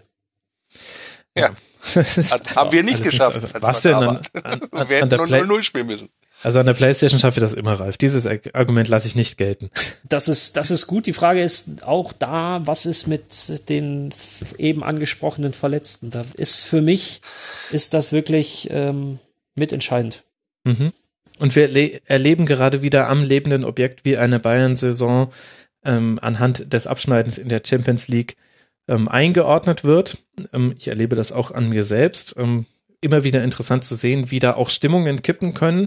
Jetzt äh, lassen wir die Bayern das mal noch drehen. Das ist ja auch nicht im Bereich des vollkommen Undenkbaren. Es soll schon auch schon mal passiert sein.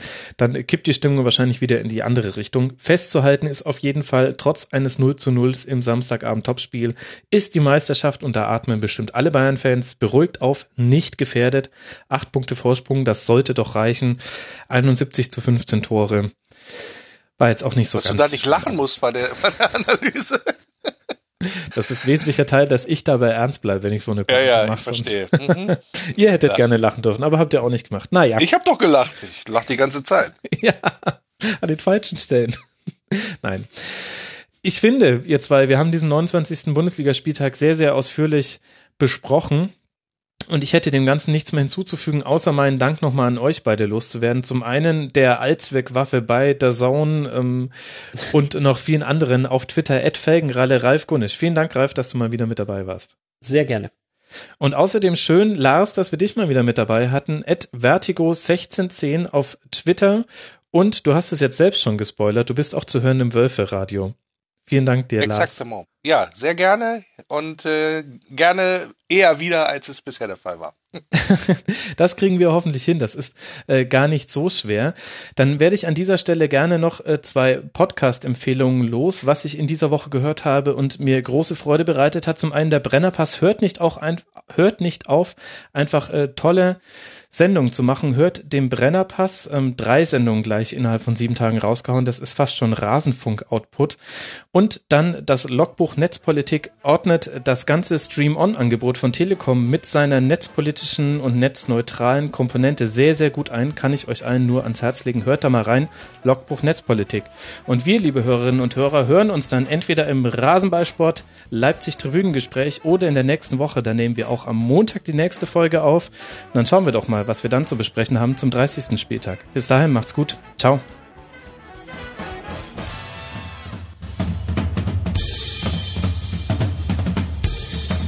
Das war die Rasenfunk-Schlusskonferenz. Wir gehen nun zurück in die angeschlossenen Funkhäuser.